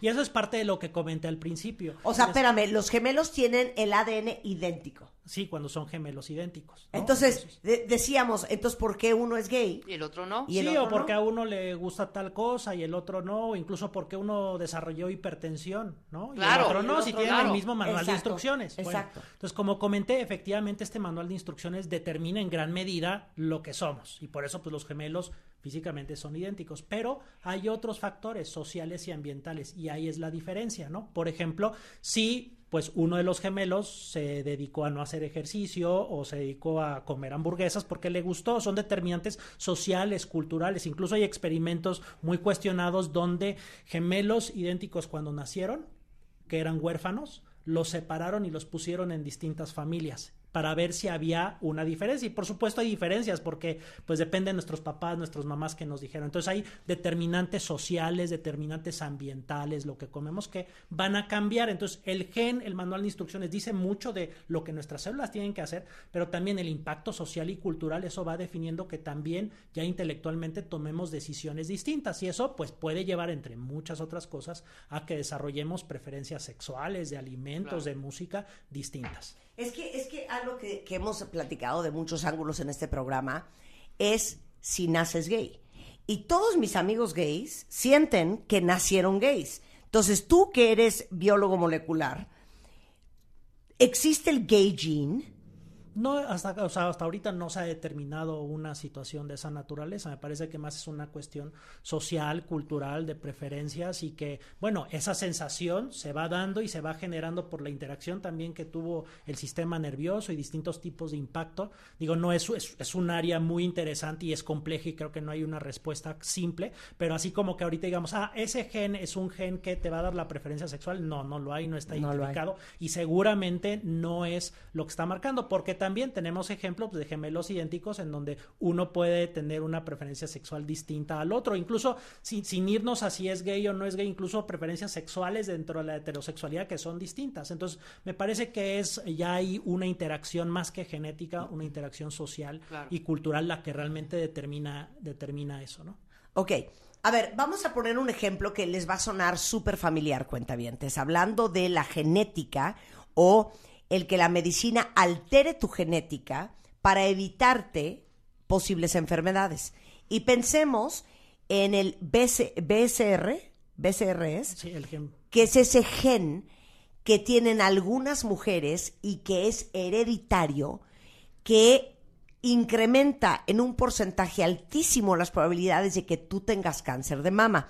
Tan así que Angelina Jolie, que tiene ese gen, es un gen, Sí, todos tenemos el gen BRCA. BRCA, ajá, sí. pero ese cuál es? Entonces, Porque Angelina se quitó las chichis. Sí, el tema ahí es que este gen, por ejemplo, que creo que ahí podemos regresar un poquito a explicar estos genes, o sea, dentro de ese manual de instrucciones, una parte de ese manual de instrucciones codifica para genes. ¿Y qué son los genes? Instrucciones para producir proteínas. ¿Qué son las proteínas? Las proteínas son todas las moléculas que hacen la chamba en nuestras células, ¿sí? Entonces, en ese manual de ins- de instrucciones está un pedazo que son los genes y esos genes tienen las instrucciones para producir las proteínas. Entonces, ya regresando a este caso en específico, este gen BRCA1 lo que hace es reparar el manual de instrucciones. Porque a veces puede haber errores con el uso y como lo estamos copiando cada vez que nuestras células se dividen, lo copiamos y puede haber errores. ¿Sí? Entonces hay genes que se dedican a ver esos errores y repararlos. Entonces, si nuestro gen BRCA junto con otros lo tenemos bien, pues vamos a estar haciendo una buena reparación. Pero ¿qué pasa si ese gen no funciona bien en mí? Entonces voy a tener un incremento en las posibilidades de que cuando copie mi ADN vaya a tener un error. Faltas de ortografía, letras al revés. Así es. ¿Y eso qué puede causar? Que si la página donde hubo ese error y no lo reparé era un gen que va a causar que esa célula se vuelva loca y diga, sabes que yo no voy a hacer caso, voy a crecer y a crecer y aunque me digan que no crezca y que me muera, yo no me voy a morir, voy a crecer, voy a hacer una bola y me voy a ir a todos lados. Eso pues en parte va a ser porque no tienes una maquinaria que está detectando estas mutaciones. Entonces, cuando hablamos de cambios en los genes, por ejemplo, en el caso de BRCA, si identificamos que tenemos un cambio en el gen BRCA que hace que nuestro gen tenga las instrucciones erróneas y la proteína BRCA que viene de este gen no va a estar haciendo su chamba de reparar, mi riesgo de tener un cáncer, porque no estoy reparando mi manual de instrucciones, va a incrementarse. Y eso, pues, mucha gente lo que hace, si yo ya tengo eso, pues entonces, si yo ya sé que me va a incrementar mi cáncer de riesgo de, de cáncer de mama o cáncer de ovario, pues me quito los ovarios o me quito el cáncer de mama, ¿no? Digo, no vamos a platicar De eso, mamas, pero esa es, sí. Esa es una de las Sí. consecuencias que puede tener, o simplemente cada año voy a estar más angustiada y viendo más que otras mujeres si no me genera esto, ¿no?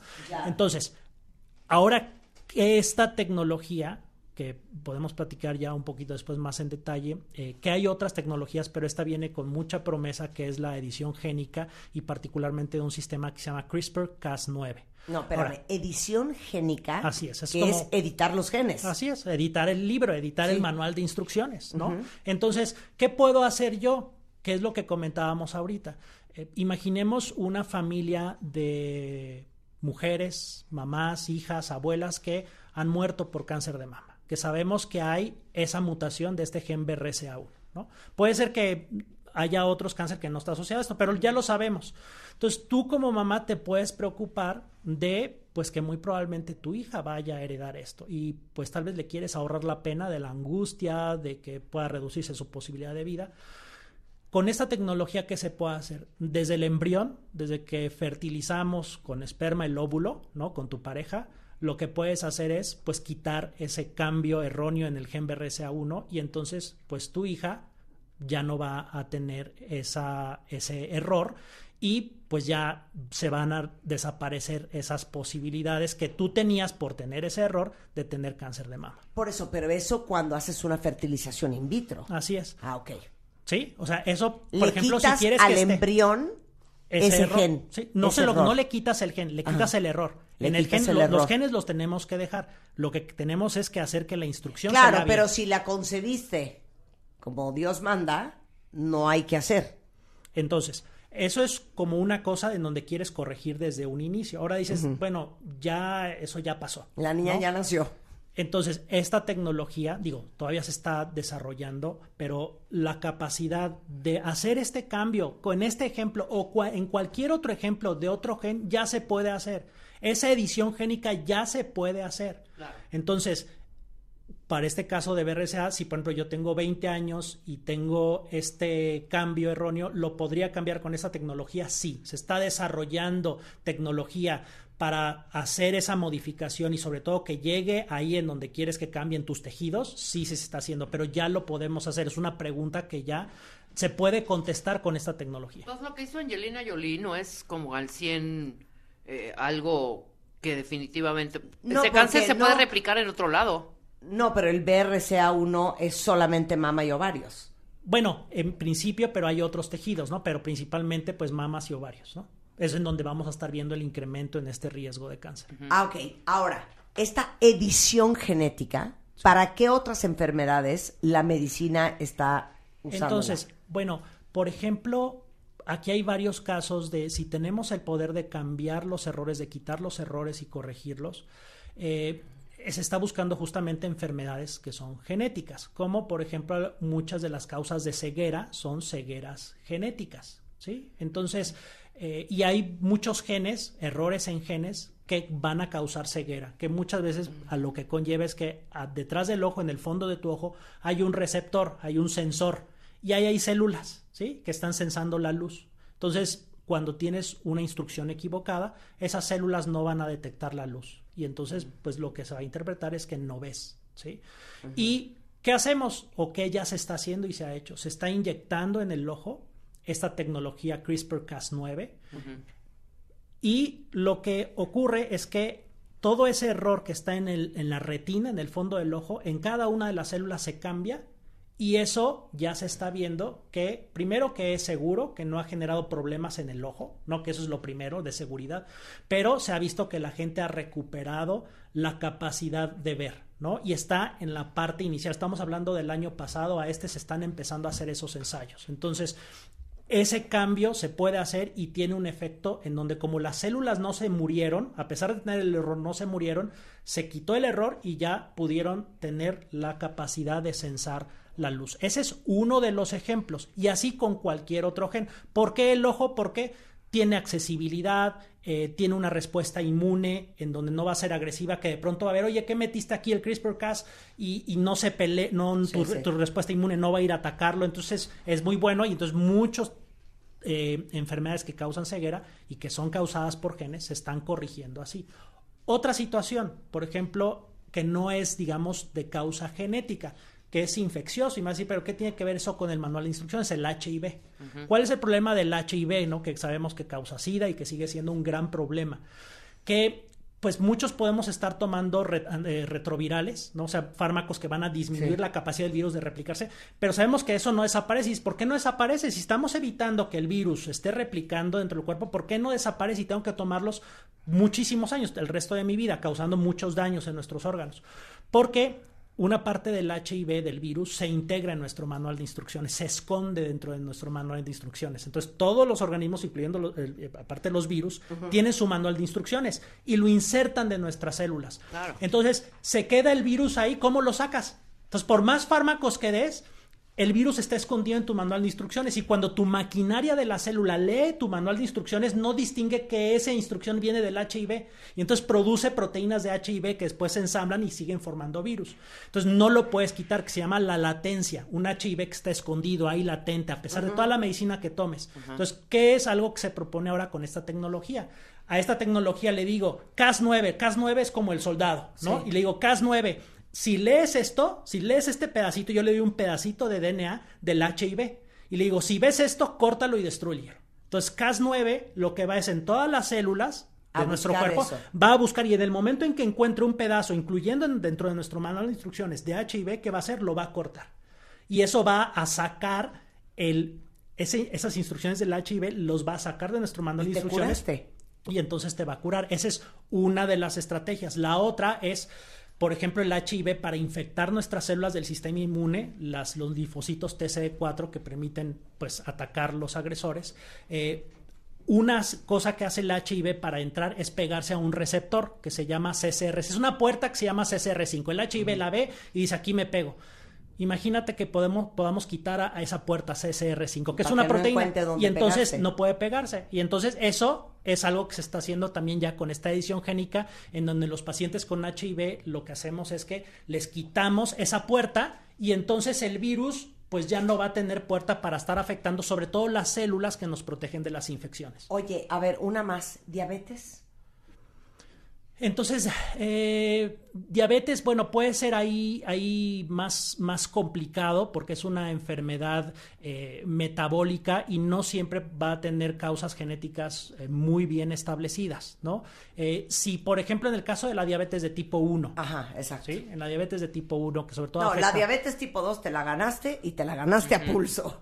Entonces, muchas veces ahí, si hay una causa genética identificada, ¿sí? Sí. muy establecida, y por ejemplo está asociada a la insulina, la insulina es una proteína que se está produciendo. Si por ejemplo hay una mutación en la insulina o en alguno de las proteínas que detectan la señal de insulina, la insulina le dice a todos nuestros tejidos, cómanse la glucosa, ¿sí?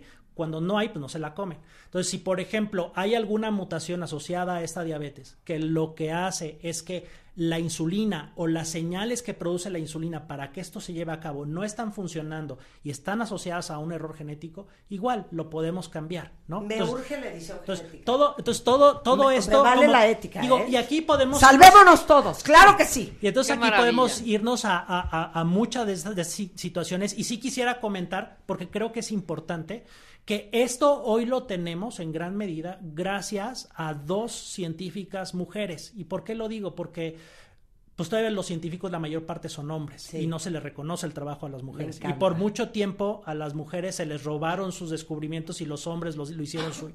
Entonces Jennifer Doudna y Emmanuel Charpentier fueron pues dos grandes científicas que llevaron a término la capacidad no solamente de identificar este sistema, que ya no entramos en eso, pero este sistema no lo inventó el hombre, las bacterias lo tenían.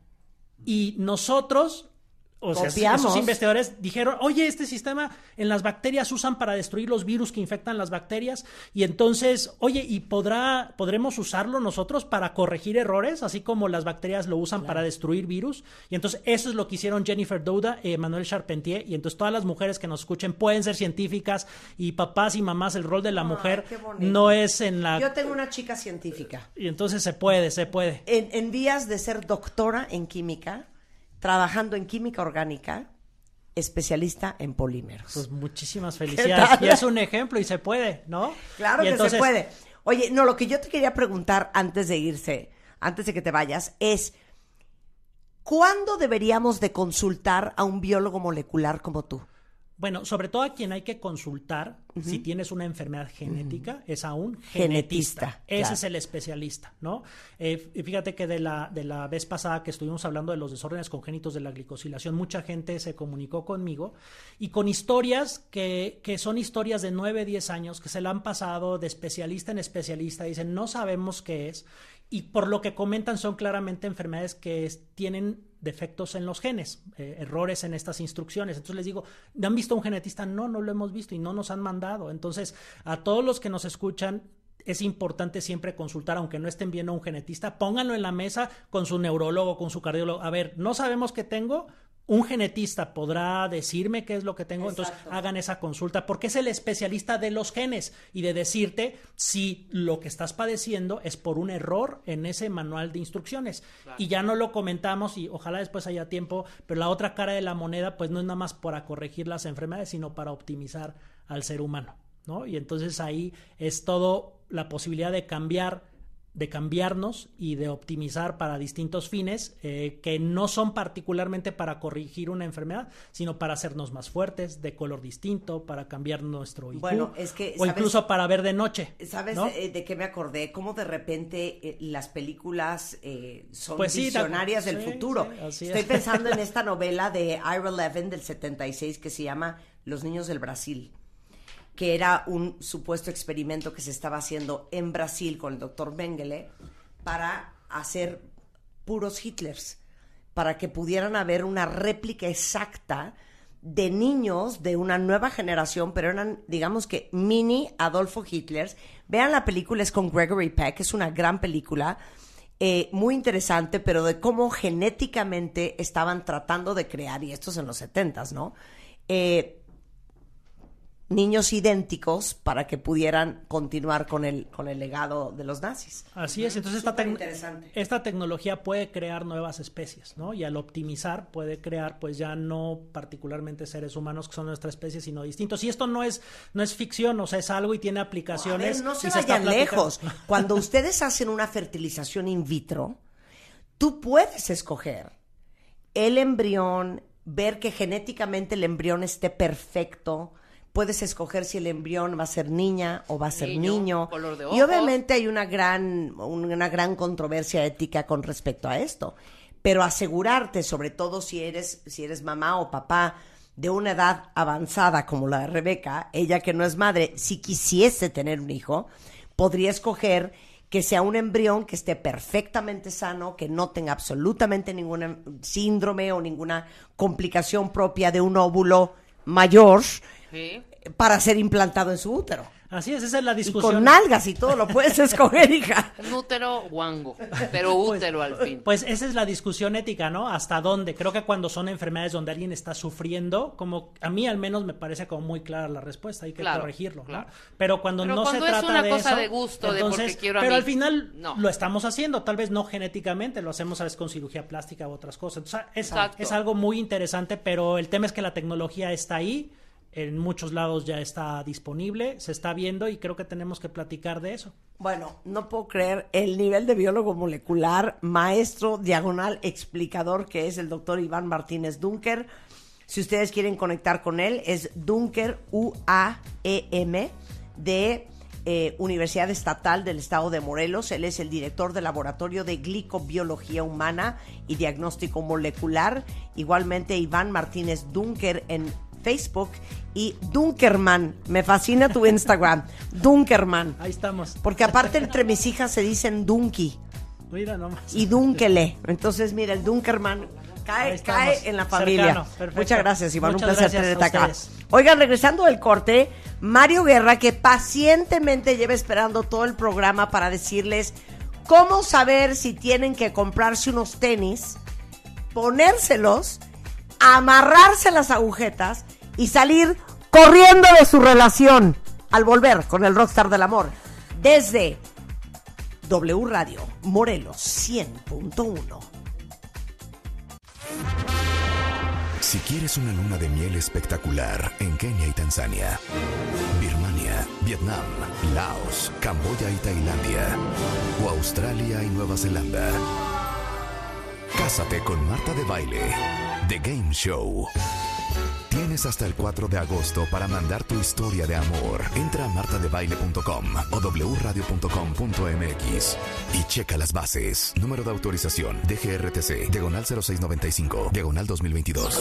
Escuchas a Marta de Baile por W Radio. Síguenos en Facebook, Marta de Baile. Y en Twitter, arroba Marta de Baile, Marta de Baile 2022. Estamos de regreso. Y estamos donde estés. Estamos de regreso en W Radio 96.9, pero transmitiendo desde W Radio 101, 100.1, qué mal lo dije. W Radio 100.1 FM desde la ciudad de la eterna primavera, Cuernavaca, Morelos, que estamos estrenando instalaciones. Vamos a cortar el listón.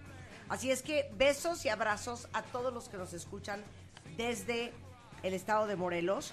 Y hoy está con nosotros, aquí en Cuernavaca, Mario Guerra, el rockstar del amor. Y vamos a hablar de cómo saber cuándo necesitas comprar unos tenis, ponértelos, amarrarte las agujetas y salir corriendo.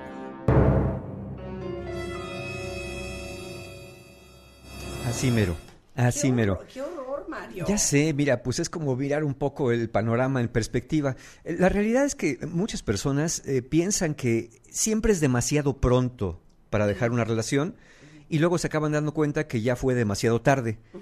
Eh, hay, hay varias posturas, ¿no? Una que dice que, eh, la- sobre todo eh, en estas cuestiones de, es que esas generaciones ya no luchan por sus relaciones, ya no hacen nada, son desechables, y, y- y ocurre esta filosofía que no tiene ningún fundamento. La realidad es que yo me pregunto, si uno se da cuenta que no está bien en una relación, ¿para qué quedarse allí si no nos viene bien? Luego, en esta misma filosofía, en esta misma corriente, hay personas que dicen, es que cómo es posible que hayas votado a la otra persona. A ver, no, no, no la voté. Yo simplemente... pelota. Sí, exacto. Yo simplemente dije, yo ya no quiero estar en esta relación. Si el otro se quiso quedar votando, se quedó en el, en el en el en el rincón chillando o, o dice que su vida quedó destruida a partir de esto, bueno, es que podría estar haciendo otra cosa.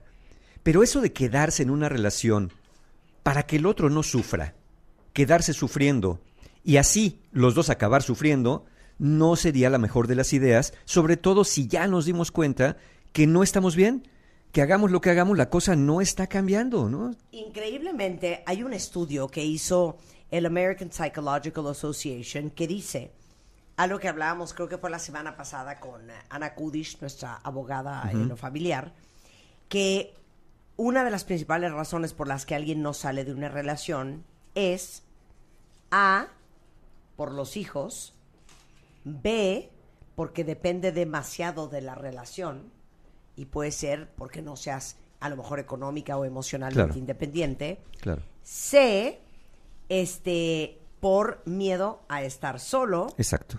D, a qué dirá la gente de haber fracasado. E, por la costumbre y la comodidad, que siempre es más cómoda que el dolor. O F, la dependencia. Que es La mala de la.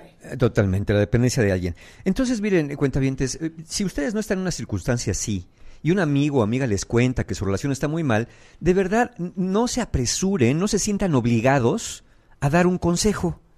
Pueden decir a la persona, oye, mira, es- lo que escucho es que no estás bien, yo me pregunto qué es lo que quieres hacer o qué es lo que sabes que tienes que hacer. ¿Cuál es la decisión que sabes que tienes que tomar que no te atreves a tomar? Es que es horrendo porque si yo voy a terapia contigo, tú que eres terapeuta, y te digo, oye, vengo a terapia contigo, Mario, porque no sé si tronar mi relación o no, y te cuento, y paso los siguientes cuatro días o cuatro sesiones contándote la historia de mi relación.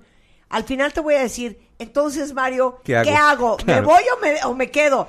Y claro que uno quiere que el terapeuta le diga, en este momento lo que tienes que hacer, cosa que no te va a decir. No, no, no, no. no, o sea, te- ¿qué me contestarías si te digo qué hago? Yo te diría, bueno, ya me dijiste en cuatro días todas las razones por las cuales no estás a gusto. Sí. Ahora dime en los siguientes cuatro días cuáles son las otras razones que te hacen querer quedarte. Porque las hay, por supuesto. Ok, ya te las di. Sí. ¿Qué Y- y- hago, y, Mario? entonces, Ahora entonces, sí, ¿qué entonces hago? te contesto esto. Ok, ya me contaste lo que, lo que no te gusta, ya me contaste lo que sí te gusta. Ahora dime, ¿cuál es la decisión que sabes que tienes que tomar que no te atreves? ¿Ves? O sea, no, no te va a dar la respuesta. No, no te voy a dar la respuesta, ¿no? Claro. Porque yo no te la puedo dar, porque yo no estoy viviendo allá. Además, además tengan en cuenta una cosa, lo que, lo que un paciente le cuenta a un terapeuta es su visión de las cosas, Claro. es su perspectiva de las cosas, que obviamente corresponde en gran medida con la realidad, pero a veces hay cosas que están exageradas, minimizadas, porque uno va contando la historia según lo que quiere. Sí. Si uno ya se quiere salir, bueno, va a ver, es que hasta, hasta ronca demasiado. Ya no soporto sus ronquidos después de 20 años de estarlos oyendo. Claro. Y cuando te quieres quedar, ay, no, pero es que, pues sí, nos llevamos mal, pero es que ronca bien bonito. O sea, el mismo ronquido me lo vas a contar de una Claro. forma o me lo vas a contar de otra. Claro. De- dependiendo lo que ya sabes que O quieres. sea, pero entonces como terapeuta, cuando tú oyes a alguien eh, describir su relación, tú sabes hacia dónde está inclinado. Claro, por el tipo de frases que usa, por cómo construye la realidad, por las cosas a que les pone más acento y que no. Ya cuando alguien de verdad se empieza a quejar Claro, de todo, porque no es lo mismo yo llegar con mi terapeuta y decirle, oye, no sé qué hacer en mi relación porque no estoy contenta, pero te platico. Este cuate es un tipazo, no sabes qué lindo es conmigo, Claro. es un amor de persona, eh, no sabes cómo me consiente, es un gran padre, es un gran proveedor, pero estoy aburrida. sí. Ah, este güey es un perro maldito encanijado, este egoísta, pintacuerno, va, va, va. Mira, hay personas que llegan y dicen, mira Mario, eh, yo la verdad no sé si, si terminar esta relación o no. Y no quiero que pienses mal. Mi pareja es estupenda. Es la persona más maravillosa. Excelente padre, excelente madre. Es- y, y te pone un, un- yo les digo, ¿y por qué me pones un panorama tan maravilloso Sí. de esto que, de esto Claro, que está pasando? claro. Y me dices que no sabes Sí. si terminar o no. Sí. Porque hay una cosa donde dices, bueno, es que tengo que encontrar razones para quedarme, pero yo sé que me quiero ir. Y sí, no, no tienes que esperar, eh, y, y aquí lo vamos a hablar. Eso es lo más cañón. Sí. Pausa. Sí, Cuando teóricamente sí, sí, sí, en el no papel. tienes razones para irte, pero te quieres ir. Sí. Yo he tenido muchas personas en terapia que me han dicho, Mario, mi- especialmente mujeres porque son las que más me lo han contado así. Mario, de verdad, no sabes qué estupenda persona es mi marido, no sabes qué estupendo padre, qué estupendo proveedor, si lo quieres ver así, qué estupenda persona, pero ¿sabes qué? Vas a decir que estoy loca, yo ya no quiero estar. Claro. Y entonces se sienten muy mal porque estamos acostumbrados culturalmente a que tiene que haber un caos, Tiene un que haber pandemonium, platos volando. algo para justificar que nos, nos queramos ir de una relación. Y luego, además de eso, ya me contaron que, mira, ya fuimos a terapia, ya hablamos de esto, y es que la verdad no, no hay un conflicto propiamente que arreglar, pero yo ya no estoy a gusto ahí. Pero es que está cañón lo que acabas de decir. Porque a veces lo más duro cuando tomas una decisión de dejar una relación, y oigan bien lo que voy a decir, es cuando te das cuenta que no hay nada que pueda hacer la otra persona para que quieras quedarte. Sí. Porque el problema no es ella. Pero todo el problema es que ella es quien es. Y, y parte de la relación que hemos formado. Que al principio pudo haber funcionado por determinadas razones, pero que hoy por alguna razón ya no está funcionando. Hay un dicho divino que yo les he dicho varias veces. El que el zapato sea de tu talla, digo, el que zapato sea bonito, no significa que es de tu talla. Sí. Y esas yo creo que son las rupturas más difíciles. Que es un tipazo, Sí. es un encanto de mujer, pero no quiero. Claro, y, todo el mundo te vale dice, y todo el mundo te dice, qué tonto, qué tonta, cómo es posible, estás viendo, qué bonita vida, qué bueno está todo, cómo es posible que te quieras ir, Eh, quédate de cosas, y, y tú- pero tú sabes en el fondo que hay algo que no está bien para ti. No es que no esté bien con la otra persona, no está bien para ti, Sí, para lo que buscas, para lo que quieres. Hay personas que eh, están muy a gusto con una casa con alberca, con piscina y con jardín, y hay personas que dicen, yo prefiero un departamento. ¿no? Porque no me gusta darle mante- mantenimiento ni lavando la piscina y además el cloro me hace daño y no me gusta solearme. Claro. Bueno, sí, no, no todo mundo añora la, la gran casa con jardín y con piscina y, y así no todo mundo añora una supuesta relación perfecta si no es... A ver, cuentavientes, piensen en esto. Mi relación, pregúntese cada uno esto. ¿Mi relación es buena? Y luego, ¿y me hace bien? Porque puede ser buena y no hacerte bien. Es decir, hay personas que son alérgic- alérgicas a las fresas. Las fresas no son malas, Claro. pero a ti no te hacen bien. Claro. O hay, hay cosas que tú dices, bueno, me hace bien. A lo mejor dices, híjole, beber whisky todos los días me hace re bien porque me baja la ansiedad. Sí, pero no, no, por definición no es bueno estar bebiendo whisky todos los días. Y, y eso es muy cañón, porque también te voy a decir una cosa. Entre el me hace bien y el es lo que quiero, hay un mundo de Esa es otra historia. Esa Esa es es, otra otra historia. Que a lo mejor sí te hace bien, Sí, pero es que no es lo que quieres. no es lo que quieres, efectivamente. Oye, pero es un hombre estable, es un hombre sensato, es un hombre fiel. Qué padre. No es lo que quiero. Sí, sí, sí. Y te enteras, ¿no? Porque luego hay personas que te dicen en terapia, ay, no, sí, porque mira, sí, pero, pero ¿sabes qué? Es que es, es bien aburrido. Pero entonces lo quiero mucho porque no sé qué. pero- Y, y de repente se le sale otra vez. Es que como ya ves que es aburrido, ¿no? Y ya cuando me dicen tres veces lo mismo, dices, híjole, esta va a ser la piedra que se va a convertir en la bola de nieve que va a acabar en una avalancha si no se hace algo con el tiempo. Claro. Ahora, hay personas que dicen, no, no, no, a ver, momento, por el amor hay que luchar, por una relación hay que luchar. Sí, Órale, se las compro. sí. ¿Funciona. ¿Funciona luchar? Mira, sí depende que sepas por qué estás luchando y quién está luchando. Porque si los dos están luchando por lo mismo, órale, tú y yo contra el mundo. Pero si yo estoy luchando contra ti, tú estás luchando contra mí, o los dos estamos luchando para que la relación sea diferente de lo que es, y cada uno está luchando para su camino, la lucha va a ser interminable. Entonces, no Pero hay tendríamos... otra lucha. Sí, sí, no, no tendríamos por qué luchar si ambas personas quieren estar juntas. Pero hay quien dice que lucha contra los que no los quieren ver juntos, hay quien dice que lucha contra el destino, hay quien dice que lucha contra las adversidades, como Romeo y Julieta, que al final acabaron muertos. Pero también yo creo que hay una lucha personal.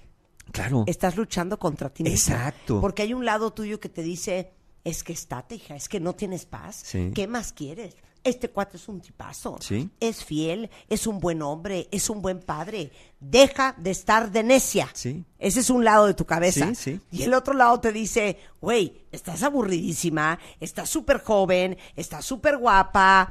Hija, mereces estar mucho más contenta, mucho más motivada, mucho más inspirada. Y este cuate nunca te lo va a dar. Eh, sería- la vida sería más fácil si todos mis yos se pusieran de acuerdo en algo. Exacto, exacto. Lo que pasa es que la lucha, exacto, cuando la lucha es interna, ya te das cuenta. Es, es decir, aquí es cuando, cuando una parte de ti te dice estoy bien y la otra te dice que estoy bien, estás bien. Cuando una parte te dice estoy, estoy bien, pero la otra te dice estás mal, estás mal. Claro. Porque hay una parte tuya que necesita otra cosa, por así decirlo. Entonces, eh, pero habrá quien me diga, bueno Mario, y, pero ¿y si las cosas no están tan, tan, tan mal, ¿no será bueno quedarme? Yo te digo esto. Imagínate que vas a comprar carne a la carnicería y te dice el carnicero, oiga, tengo bisteces medio podridos. No están totalmente podridos. Sí, sí, y tú, ah, bueno, si están medio podridos deben estar buenos. No, no, no están buenos. Están medio podridos, no te lo vas a comer porque te va a matar. Entonces, eso de que mi relación no mal, como para dejarla, ¿qué estás esperando? ¿Que le salga lama, que le salgan hongos, que te intoxiques, que acabes con cólera morbus y vomitando en proyectil? A ver, voy a usar una palabra que espero que el estado de Morelos me dispense. Hay relaciones que no están mal, Pero que tampoco están bien. pero espérate. Aquí es donde quiero que Morelos me dispense. Pero hay relaciones, Mario, que son de hueva. Sí. Sí. ¿Y ahí qué haces? Miren. Oye, mal no está. A ver, no hay platos volando, no hay insultos, esto que el otro. Pero son de hueva. Pero Sí. para los ojos de otro, para uno, para los ojos, para ellos está poca madre la relación. Tanto que no se mueven. Nosotros la No, vemos. ¿De qué hablas? Sí, o sea. Cuando alguien de la pareja Sí, no, no, cuando dice, uno no está bien. pues te digo, no, "Ah, no, no está no, mal, no". no, ja- ja- jala, jala. De Pero está de hueva. Cuentavientes, no esperen a que las cosas estén muy mal. Basta con que no estén bien para que ya se planteen la decisión de permanecer. Por eso es que no ¿Sí? me estás contestando mi pregunta. O sea, es motivo re- suficiente salirte de una relación Sí, porque, porque no, está de hueva. Claro, no es lo que yo sí, quiero. sí, claro. no es lo que me hace bien. Esto no me hace bien a Es mí. que creemos que otra vez, si no hay agresiones, No hay eh, motivo. gritos, eh, Infidelidades, toxicidad, engaño, infidelidad, sí. horrores, ah, eso sí aplica. Ah, pero si está de hueva, No, eso ya no. Sí, porque entonces no, no se justifica. Es como una, una- una cuestión social. Tiene que ser justificado por la sociedad para que nos diga, ok, tienes razón. Entonces sí, ya cuando te agarran y tienes el ojo morado, te dicen, ay no, ya, ya te hubiera salido desde cuándo, mira cómo tienes el ojo morado. Eso Claro. sí se justifica. Eh, claro. Pero el decir, ¿sabes qué? Me aburro en la relación. Sí, qué hueva. No tengo pasión en la relación. No hay seducción dentro de la relación. E- Eso no, ¿eso qué? Eso no importa. Lo que importa es que te provea, que sea buen padre, que esté contigo presente, que se vayan de vacaciones juntos. No, no, no, es que hay otra cosa más sutil, que es el cómo me siento yo dentro de la relación, que debería ser motivo suficiente para plantearme al menos si de verdad estoy en el lugar que quiero estar. Y que, y que tú dices, bueno, qué egoísta, porque piensas nada más en ti. Sí, pero si yo no estoy como quiero estar, la vida con la otra persona y de la otra persona también va a ser un infierno a mi lado. Porque la otra persona se va a dar cuenta que yo estoy ahí no estando, que mi corazón está en otra parte, aunque mi cuerpo esté en la casa. ¡Qué horror! Ok, regresando del corte a las 12.27. Las 10 señales. Las 10 señales de que probablemente si tengas que... Adiós. ¿No hay una canción de Adiós, Rebeca? Adiós, que te vaya bien. Adiós, amor. Adiós, amor. De Juan Gabriel, claro. Adiós, amor. Es que eso dice nada más el coro. Así dice el coro. ¿Sí? Al volver. ¿O, o sabes cuál? Goodbye, Yellow Brick Road. Eso también es de Goodbye. ¿O quién te cantará? A ver. Con una guitarra. ¿Quién te amor Shh, cuando no esté yo? Pues Porque, ya me, alguien más, ¿no? porque ya me voy. Al volver en W No Radio, faltará se quien. vayan. Escuchas a Marta de Baile por W Radio. Síguenos en Facebook, Marta de Baile. Y en Twitter, arroba Marta de Baile. Marta de Baile 2022. Estamos de regreso. Y estamos... Donde estés. Estamos hablando con Mario Guerra Cuentavientes a las 12.35 de la tarde desde W Radio y hoy 100.1 FM porque estamos estrenando instalaciones y venimos a visitar a nuestra estación hermana, Cuernavaca, Morelos. Mario está diciéndoles cómo saber si tienes que irte de una relación o no. Y ya pasamos con por qué dejar una relación no es fácil, cuáles son las razones por las cuales mucha gente no se va. Eh, se debe de luchar o no por la relación siempre y cuando estén luchando los dos por el mismo fin, Exacto. eh, etcétera, etcétera. etcétera, etcétera. Ahora vamos a ver 10, 10 posibles señales que les, deberían hacer tomar en cuenta que a lo mejor no es el lugar. Ya hablamos de algunas, pero vamos a verlas puntualmente. Yo creo que la primera y la más importante es, la, eh, uno, cuando ya has intentado todo y nada cambia. Ya intentaste la terapia, ya intentaste eh, ir, a, ir a confesarte, ya intentaste una limpia, ya intentaste el temazcal, ya intentaste la lectura de cartas, ya, int- ya intentaste de todo Ya cambiaste hasta tu personalidad. Sí. O, o cuando todo, todo cambia muy poco, o cuando solamente cambia a ratos, o cuando el esfuerzo porque haces tú porque la cosa funcione, nada más no da resultados favorables. Entonces, Es más, este es una buen- eh, un buen ejercicio para todos los que están- nos están escuchando, cuentavientes. Si su pareja no cambiara absolutamente nada en los siguientes 50 años, ¿podrían quedarse en esa relación? sin que cambiara nada. Háganse Es una esa buena pregunta. pregunta. Es una buena- Segunda señal. Cuando las promesas llegan muy tarde y las acciones nunca. Ejemplo. Ah, Ejemplo, tú ya estás hasta el gorro de lo que sea, le dices a tu pareja, ¿sabes qué? Yo creo que esto se acabó y empieza, no, no, permite, es que ahora sí voy a cambiar. ya no voy a beber. Ya no voy a beber, ya no voy a Ya gritar. no voy a beber, te lo prometo. Exacto. Ya no voy a Ahí beber. es un, un ejemplo de que las promesas llegan muy tarde. Llegan cuando ya ven que verdaderamente estás con las maletas en la puerta. Too little, too late. Entonces, ya las promesas llegan muy tarde y luego las acciones nunca. Porque tú te echas para atrás también, la persona se regresa, te regresas con tus maletas a tu recámara, desextiendes tu ropa y luego a la semana te das cuenta que las cosas no han Ya cambiado. no voy a ir a jugar dominó con mis cuates y llegar a las cuatro.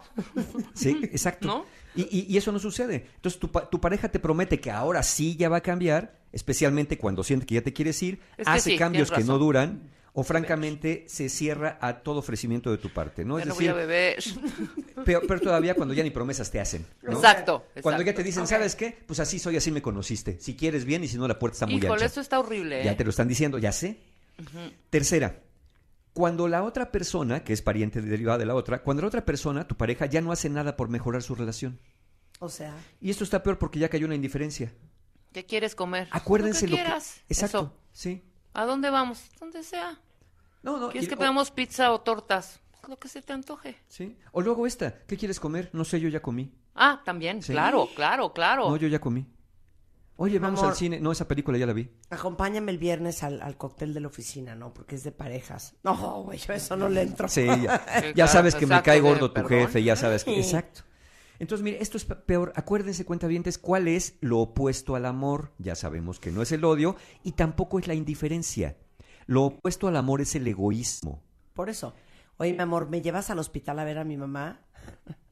¿De qué hablas? Este Pide, es el coche, ¿cuál es la bronca? pide un Uber. Sí, claro. Es que si hay gente así. Y cuando le dices a tu pareja, mi amor, es que estamos muy mal, fíjate que yo ya no puedo porque tú y yo... Y la, y la otra, per- la otra dice, ¿de qué estás hablando? Yo estoy bien. Yo no tengo ningún problema. Porque estás bien loca. La del problema eres tú. Sí. Yo aquí todo está bien.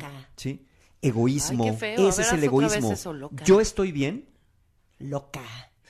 Yo estoy bien y no me importa cómo estés tú. Si tú estás mal, ese es tu problema, tú arregla tu problema. Y si se dan cuenta, ya cuando empezamos a dejar de hablar en plural, ya cuando no hay un nosotros, porque, hombre, si tú no estás bien y estoy contigo, los dos tenemos un problema. 100%. Cuarta señal.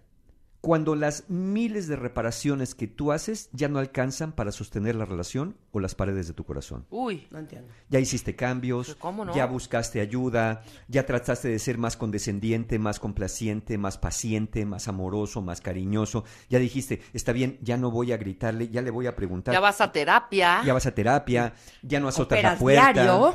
Exacto, pero, pero eso, ya hiciste todo eso y nada más las cosas no cambian. Y entonces, de tanta reparación, fíjense, imagínense una pared, cuentavientes, que ya tiene 20 capas de pintura, dos de yeso y tres de cal. No, bueno. Ya no se parece a lo que era. Sí. Ya quedó toda deforme. Así acabas tú de haciéndote tantas reparaciones para acabar encajando No. con alguien que ni siquiera vas a acabar encajando. Hay un artículo en Revista MOA que justamente habla de eso. Cuando te mutilas Así es, por amor. Así es. Ok, entonces ya no voy a ver a mi familia. Bueno, entonces ya no voy a hablar tanto en las reuniones. Bueno, entonces ya voy a usar la falda más larga. Bueno, entonces ya voy a enflacar. Y entonces te vuelves en otra persona para ver si así encajas en el rompecabezas del otro. Y acabas por ya no ser tú Exacto. y tampoco encajar. Bien. Porque ese rompecabezas está muy extraño. Quinta, cuando ya no quieres quedarte, aunque tampoco quieras irte. ¿Qué tal esa? Cuando ya, porque dices, es que ya no estoy bien, pero no me voy por los niños, porque no tengo dinero, porque ya tenemos mucho tiempo invertido, porque este, pues, este, toda la familia, ¿qué les voy a explicar? Porque, pues, ya para qué si ya Oye, tenemos porque 40 mis años de amigos casados. dicen que la calle está muy dura. Sí, o porque me dicen que somos la pareja perfecta. ¿Qué, qué mal se sienten las personas en terapia, por ejemplo, cuando dicen, Mario, es que no, no soporto que mis amigos, mi familia me dice, qué bonita pareja hacen. Le digo, no, si no vas a terminar la relación por fealdad, la vas a terminar porque ya no puedes vivir así. Claro, y ¿no? aparte, ¿a ustedes qué les importa lo que dicen los pues demás? es lo que yo digo. Entonces, si empiezas a pensar en irte, eso debería ser razón suficiente para poner sobre la mesa que las cosas no están bien. Si hay duda, no hay duda. Exacto. Exactamente. Sexta señal.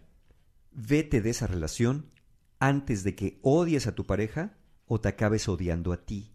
De acuerdo. Si las cosas no están bien o francamente están mal, vas a acabar por odiar a la otra persona, pero y también vas a acabar por odiarte tú por haberte quedado Claro, tanto tiempo. Claro, ¿por qué no nos comenta, Rebeca, cómo te acabaste odiando en aquella relación donde te metiste una puñalada por la espalda? Qué bárbaro. Es que sí, de pronto, sí. Adopté el papel de tapete, Bill. Me adapté a cosas que al final. No me adapté. Cambié tanto. sometiste. Sí, de pronto Sí. me veía yo comiendo, no sé, hojas de parra. Y yo, pues si a mí ni me gusta esto. Sí, sí, sí. Ya lo que siguiera comer No, cascarones y de la huevo. verdad es que a todas nos ha pasado Claro. que acabas la relación y parte de tu furia no tiene que ver con otra persona. No, no, no. Tiene que ver con darte cuenta, Sí. y yo, y que la mía, Bueno. de bueno. lo imbécil y lo arrastrada que fuiste. Y entonces te enojas contigo porque vas generando resentimiento y cuando cobras conciencia de que pasaste años o meses de tu vida en una relación Qué que no era buena o que no te hacía bien a ti. Ya me dio vasca. Imagínense, esa es la sexta. Séptima, vete antes de que pase más tiempo. Pues es que, ¿cómo? Cuan- Cuando, sientes que has invertido mucho, no te quieres ir porque ya invertiste mucho, pero no te pones a pensar que le sigues invirtiendo. A ver, no hay mejor ejemplo y Margarita, la diosa de la cumbia, ojalá que esté escuchando, Ajá. un día nos contó que cuando se enteró que su novio le estaba pintando el cuerno, dijo, ahora de castigo te casas conmigo. Exacto. Hazme el favor. No, no, no solamente pasa el tiempo, Oye, es que llevo 25 años con él. Ah, ¿cómo? ¿Entonces te quieres esperar otros 25? Sí. No, es que Yo nada más se los pongo de esta manera y se los voy a poner de la manera más superficial posible. Si ahorita están jovenzuelas, jovenzuelos, todavía pues aguantan un piano, todavía la podrían armar si quisiesen, si quisiesen pudiesen Ajá. todavía. Pudiesen, Exacto. Háganlo ahorita, ¿eh? Porque los años pasan. Y luego todo Y no es igual. Sí. levantarte un buen partido a los 40 que a los 76. Por ejemplo. Nada ¿no? más se los digo así. Entonces, ya, miren, es como el equivalente a hace rato que hablábamos de la espiritualidad y eso.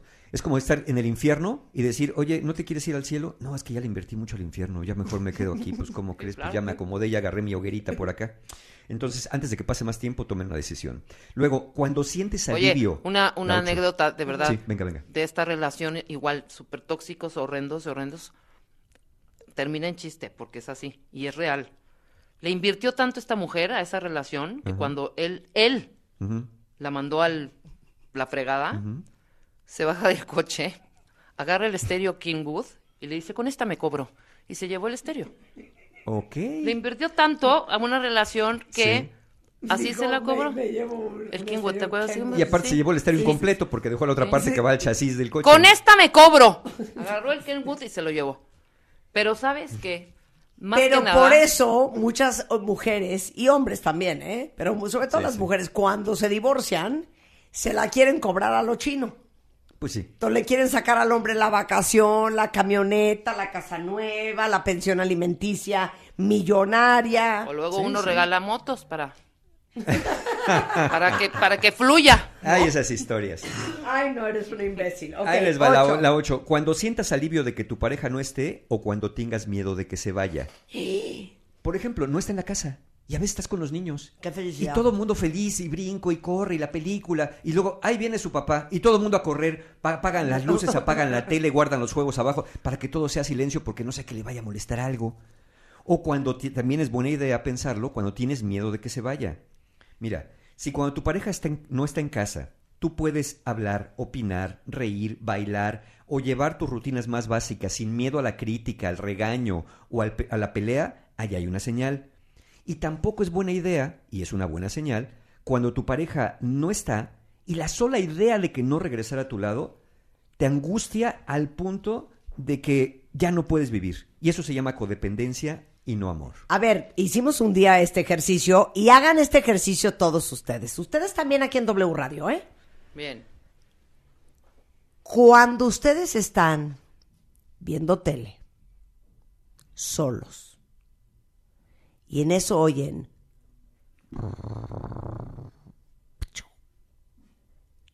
que llegó la susodicha o el susodicho a su casa. Abre la puerta, entra a la casa. Ustedes sienten una felicidad porque ya llegó. O así de. Ay, güey. Sí. Así de que agarras aire y dices... Aguas ahí, ¿eh? Ya se acabó la fiesta, ya llegó esta vieja. ¿no? Sí. O cuando están en algún lugar en la diversión absoluta. Están más divertidos porque está su pareja o si está su pareja están menos divertidos. Porque en teoría Deberías- tu pareja Claro. debería de ser pues esa sal y ese limón al Claro, pescado que le entra Parte de la todo. diversión. Parte de la diversión, Claro. o sea, que digas si está él o ella, todo es más padre. Sí, O si está él o ella, todo se jode. sí. Sí, y también cuando tú llegas a la casa, llegas a la casa, estacionas el coche y agarras aire y dices, voy para adentro, ni hablar, pues tengo que entrar. Claro. ¿No? Inclusive, Preferirías quedarte en el en estacionamiento a dormir. Oye, perdón, mucha gente que no quiere irse de la oficina. Eh, sí, claro. Ah, por Uy, supuesto. Con la vena en la boca. Sí, por- que son. se- hasta se hacen workaholics para Sí, no sí, sí, llegar a llegar a su Por eso somos un país tan Claro. productivo, ¿no? Y algo no también que, casa. es muy común, por ejemplo, que te empiece a aburrir las, sus pláticas. Sí. Eso es aguas también, es un signo Es otra rojo. señal. Ok. La nueve. Bueno. Esta les va a parecer muy, muy, muy rara cuenta vientes, pero se las voy a explicar. Cuando esa persona es lo único que tienes en la vida. ¿Por qué es rara? A ver, Mario, ¿cómo voy a dejar una relación si esta persona es la única que tengo en la vida? Qué pavor. Qué pavor. Bueno, por eso. Porque si esta persona es lo único que tienes en la vida y las cosas no están bien entre ustedes, Houston, tú vas a dejar de pasar las señales de abuso, las señales de maltrato, porque es lo único que tienes en la vida. Claro. Entonces, eh, aquí aplica muy bien el, el refrán de más vale solo que mal acompañado.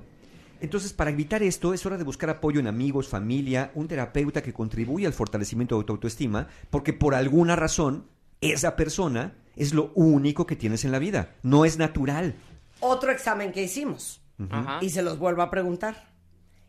Si hoy su pareja empaca sus maletas y se larga, ¿se lleva tu vida? ¿O tu vida sigue idéntica? Sigues viviendo en la misma casa, sigues con el mismo trabajo, sigues teniendo la misma cantidad de dinero. Con tu respectivo periodo de duelo, por supuesto, Sí, normalito. unas lagrimitas por Sí, aquí, unas sí, lagrimitas por allá. Claro. Pero tu vida es básicamente la misma, para, nada más que sin ella o sin él. Sí. O se va y se te lleva el dinero, la casa, los amigos, la felicidad, el La coche, el tu perro. autoestima. Si es así, No, huye, Houston, ya. we have a Sí, problem. sí. Por eso les digo, cuando esa persona es lo único que tienes en la vida y te provee de todo lo que necesitas, puede parecer muy cómodo, pero es un gran riesgo. El día que se muera, el día que se vaya, o el día que se encuentre otra persona, que tú juras que eso nunca va a pasar, pero nunca jures por otro, vas a tener problemas. Claro. claro. Y finalmente, la número 10. La número 10, la razón, la señal número 10 para pensar en que esa relación ya no está muy bien y que deberías irte, es cuando tu única esperanza que las cosas estén bien es un milagro. No digo que los milagros no puedan ocurrir, lo que digo es que a veces los milagros ocurren de maneras distintas. Y a lo mejor para ti el milagro que realmente no es el que estás buscando, que es el que tu relación cambie y se vuelva como quieres, sino el milagro que estás necesitando, es ponerte a salvo y empezar una vida distinta, contigo o con alguien que no solamente te diga que te ama, sino que verdaderamente sepa amarte. Porque yo siempre he dicho que tan importante es amar como saber amar. Y alguien puede estar ma- amando mucho, pero que si no sabe amarme de manera que lo que haga yo lo entienda como amor, las cosas no van a ir bien. Ya sé que alguien, alguien me dirá, Mario, pero ¿qué pasa si cierto? Todo esto pasa o muchas señales pasan, pero yo sigo amando a la persona. ¿Qué hago, Mario? Si le sigo amando, le sigo amando. Ok, pregúntate, ¿qué pasa si lo que más amas está dañando tu salud mental, arruinando tu vida y robándote buenas oportunidades? ¿Qué harías si lo que dices que más amas te está destruyendo como un cáncer que al principio no da síntomas y que cuando da síntomas ya es demasiado tarde para ti? Tomen la decisión basado en esta pregunta y en algunas de las señales que pusimos, porque ninguna por sí sola es motivo para irse, pero muchas de estas razones pueden ser motivo para ya no quedarte.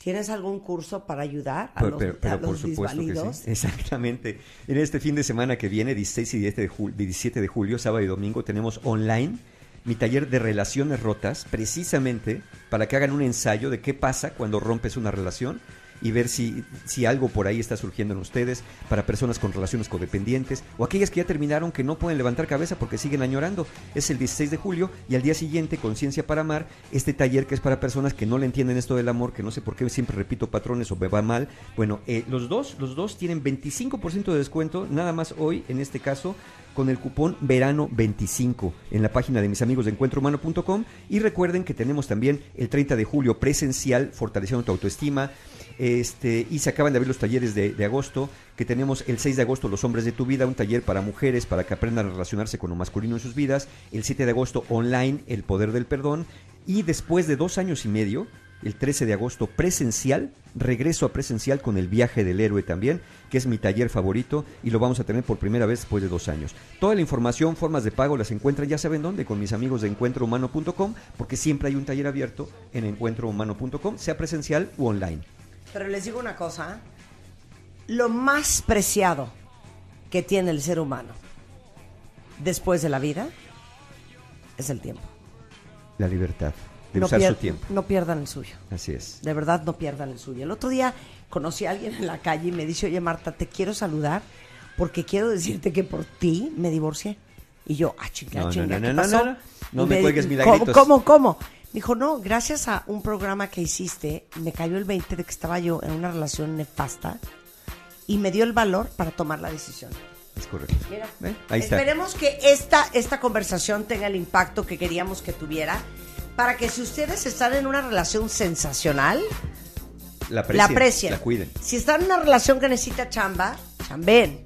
Y están en una relación nefasta, insalvable, dejen de perder su tiempo. Porque no les hace bien. Exactamente. Porque no les hace bien, claro. Mario Guerra en Twitter, en Facebook, en Instagram es arroba Mario, Arroba Guerra. Mario Guerra. Y cuenta bien de nosotros, estamos de regreso mañana en punto de las 10 de la mañana desde, la Desde Ciudad de W México. Radio Morelos. ¡Aplausos para W Radio Morelos 100.1! Están padricísimas sus Mira, instalaciones. yo repetir, en estas bonitas instalaciones nuevas nos Oye, no hay, no, hay, no, hay, con no hay canción. conchas, panqués, banderillas, Fruta. moños. Que su melón, que su sandía, que Claro. su- que su, papaya. que su Oye, papaya, No hay, canción que oriunda de. No hay, un, un té negro de muy bonita calidad, ¿eh? no hay, no hay canción Y en W de Radio More- México ni una botella de agua, hombre. ¿No hay canción oriunda de Morelos?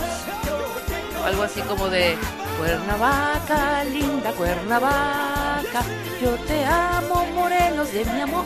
¿No hay? ¿No hay algo así? Ya, y ahora, No ya la hay. acabas de cantar. Claro, a ver, canta una más. Pero cántasela a todos los muchachos. Cuernavaca, querida Cuernavaca, Cuernavaca y Morelos de mi amor. Quiero Vámonos ya, vámonos ya. Gracias, W Radio 100.1 FM Morelos, por recibirnos el día de hoy. Pero nosotros estamos de regreso en la Ciudad de México mañana en punto a las 10 de la mañana. Adiós. Nos vemos el resto de la tarde en redes. Adiós. Marta de Baile. Si se cortó la transmisión de este podcast, no es tu reproductor, es tu internet. Te urge cambiar a Easy, que te da paquetes con la velocidad que tú necesitas para que nos escuches en tu celular, tu casa, oficina, para navegar en tus redes sociales, ver tu serie favorita y hacer videollamadas con todos tus amigos o de chamba sin interrupciones. Contrata ya tu plan Easy y escúchanos donde quieras, cuando quieras.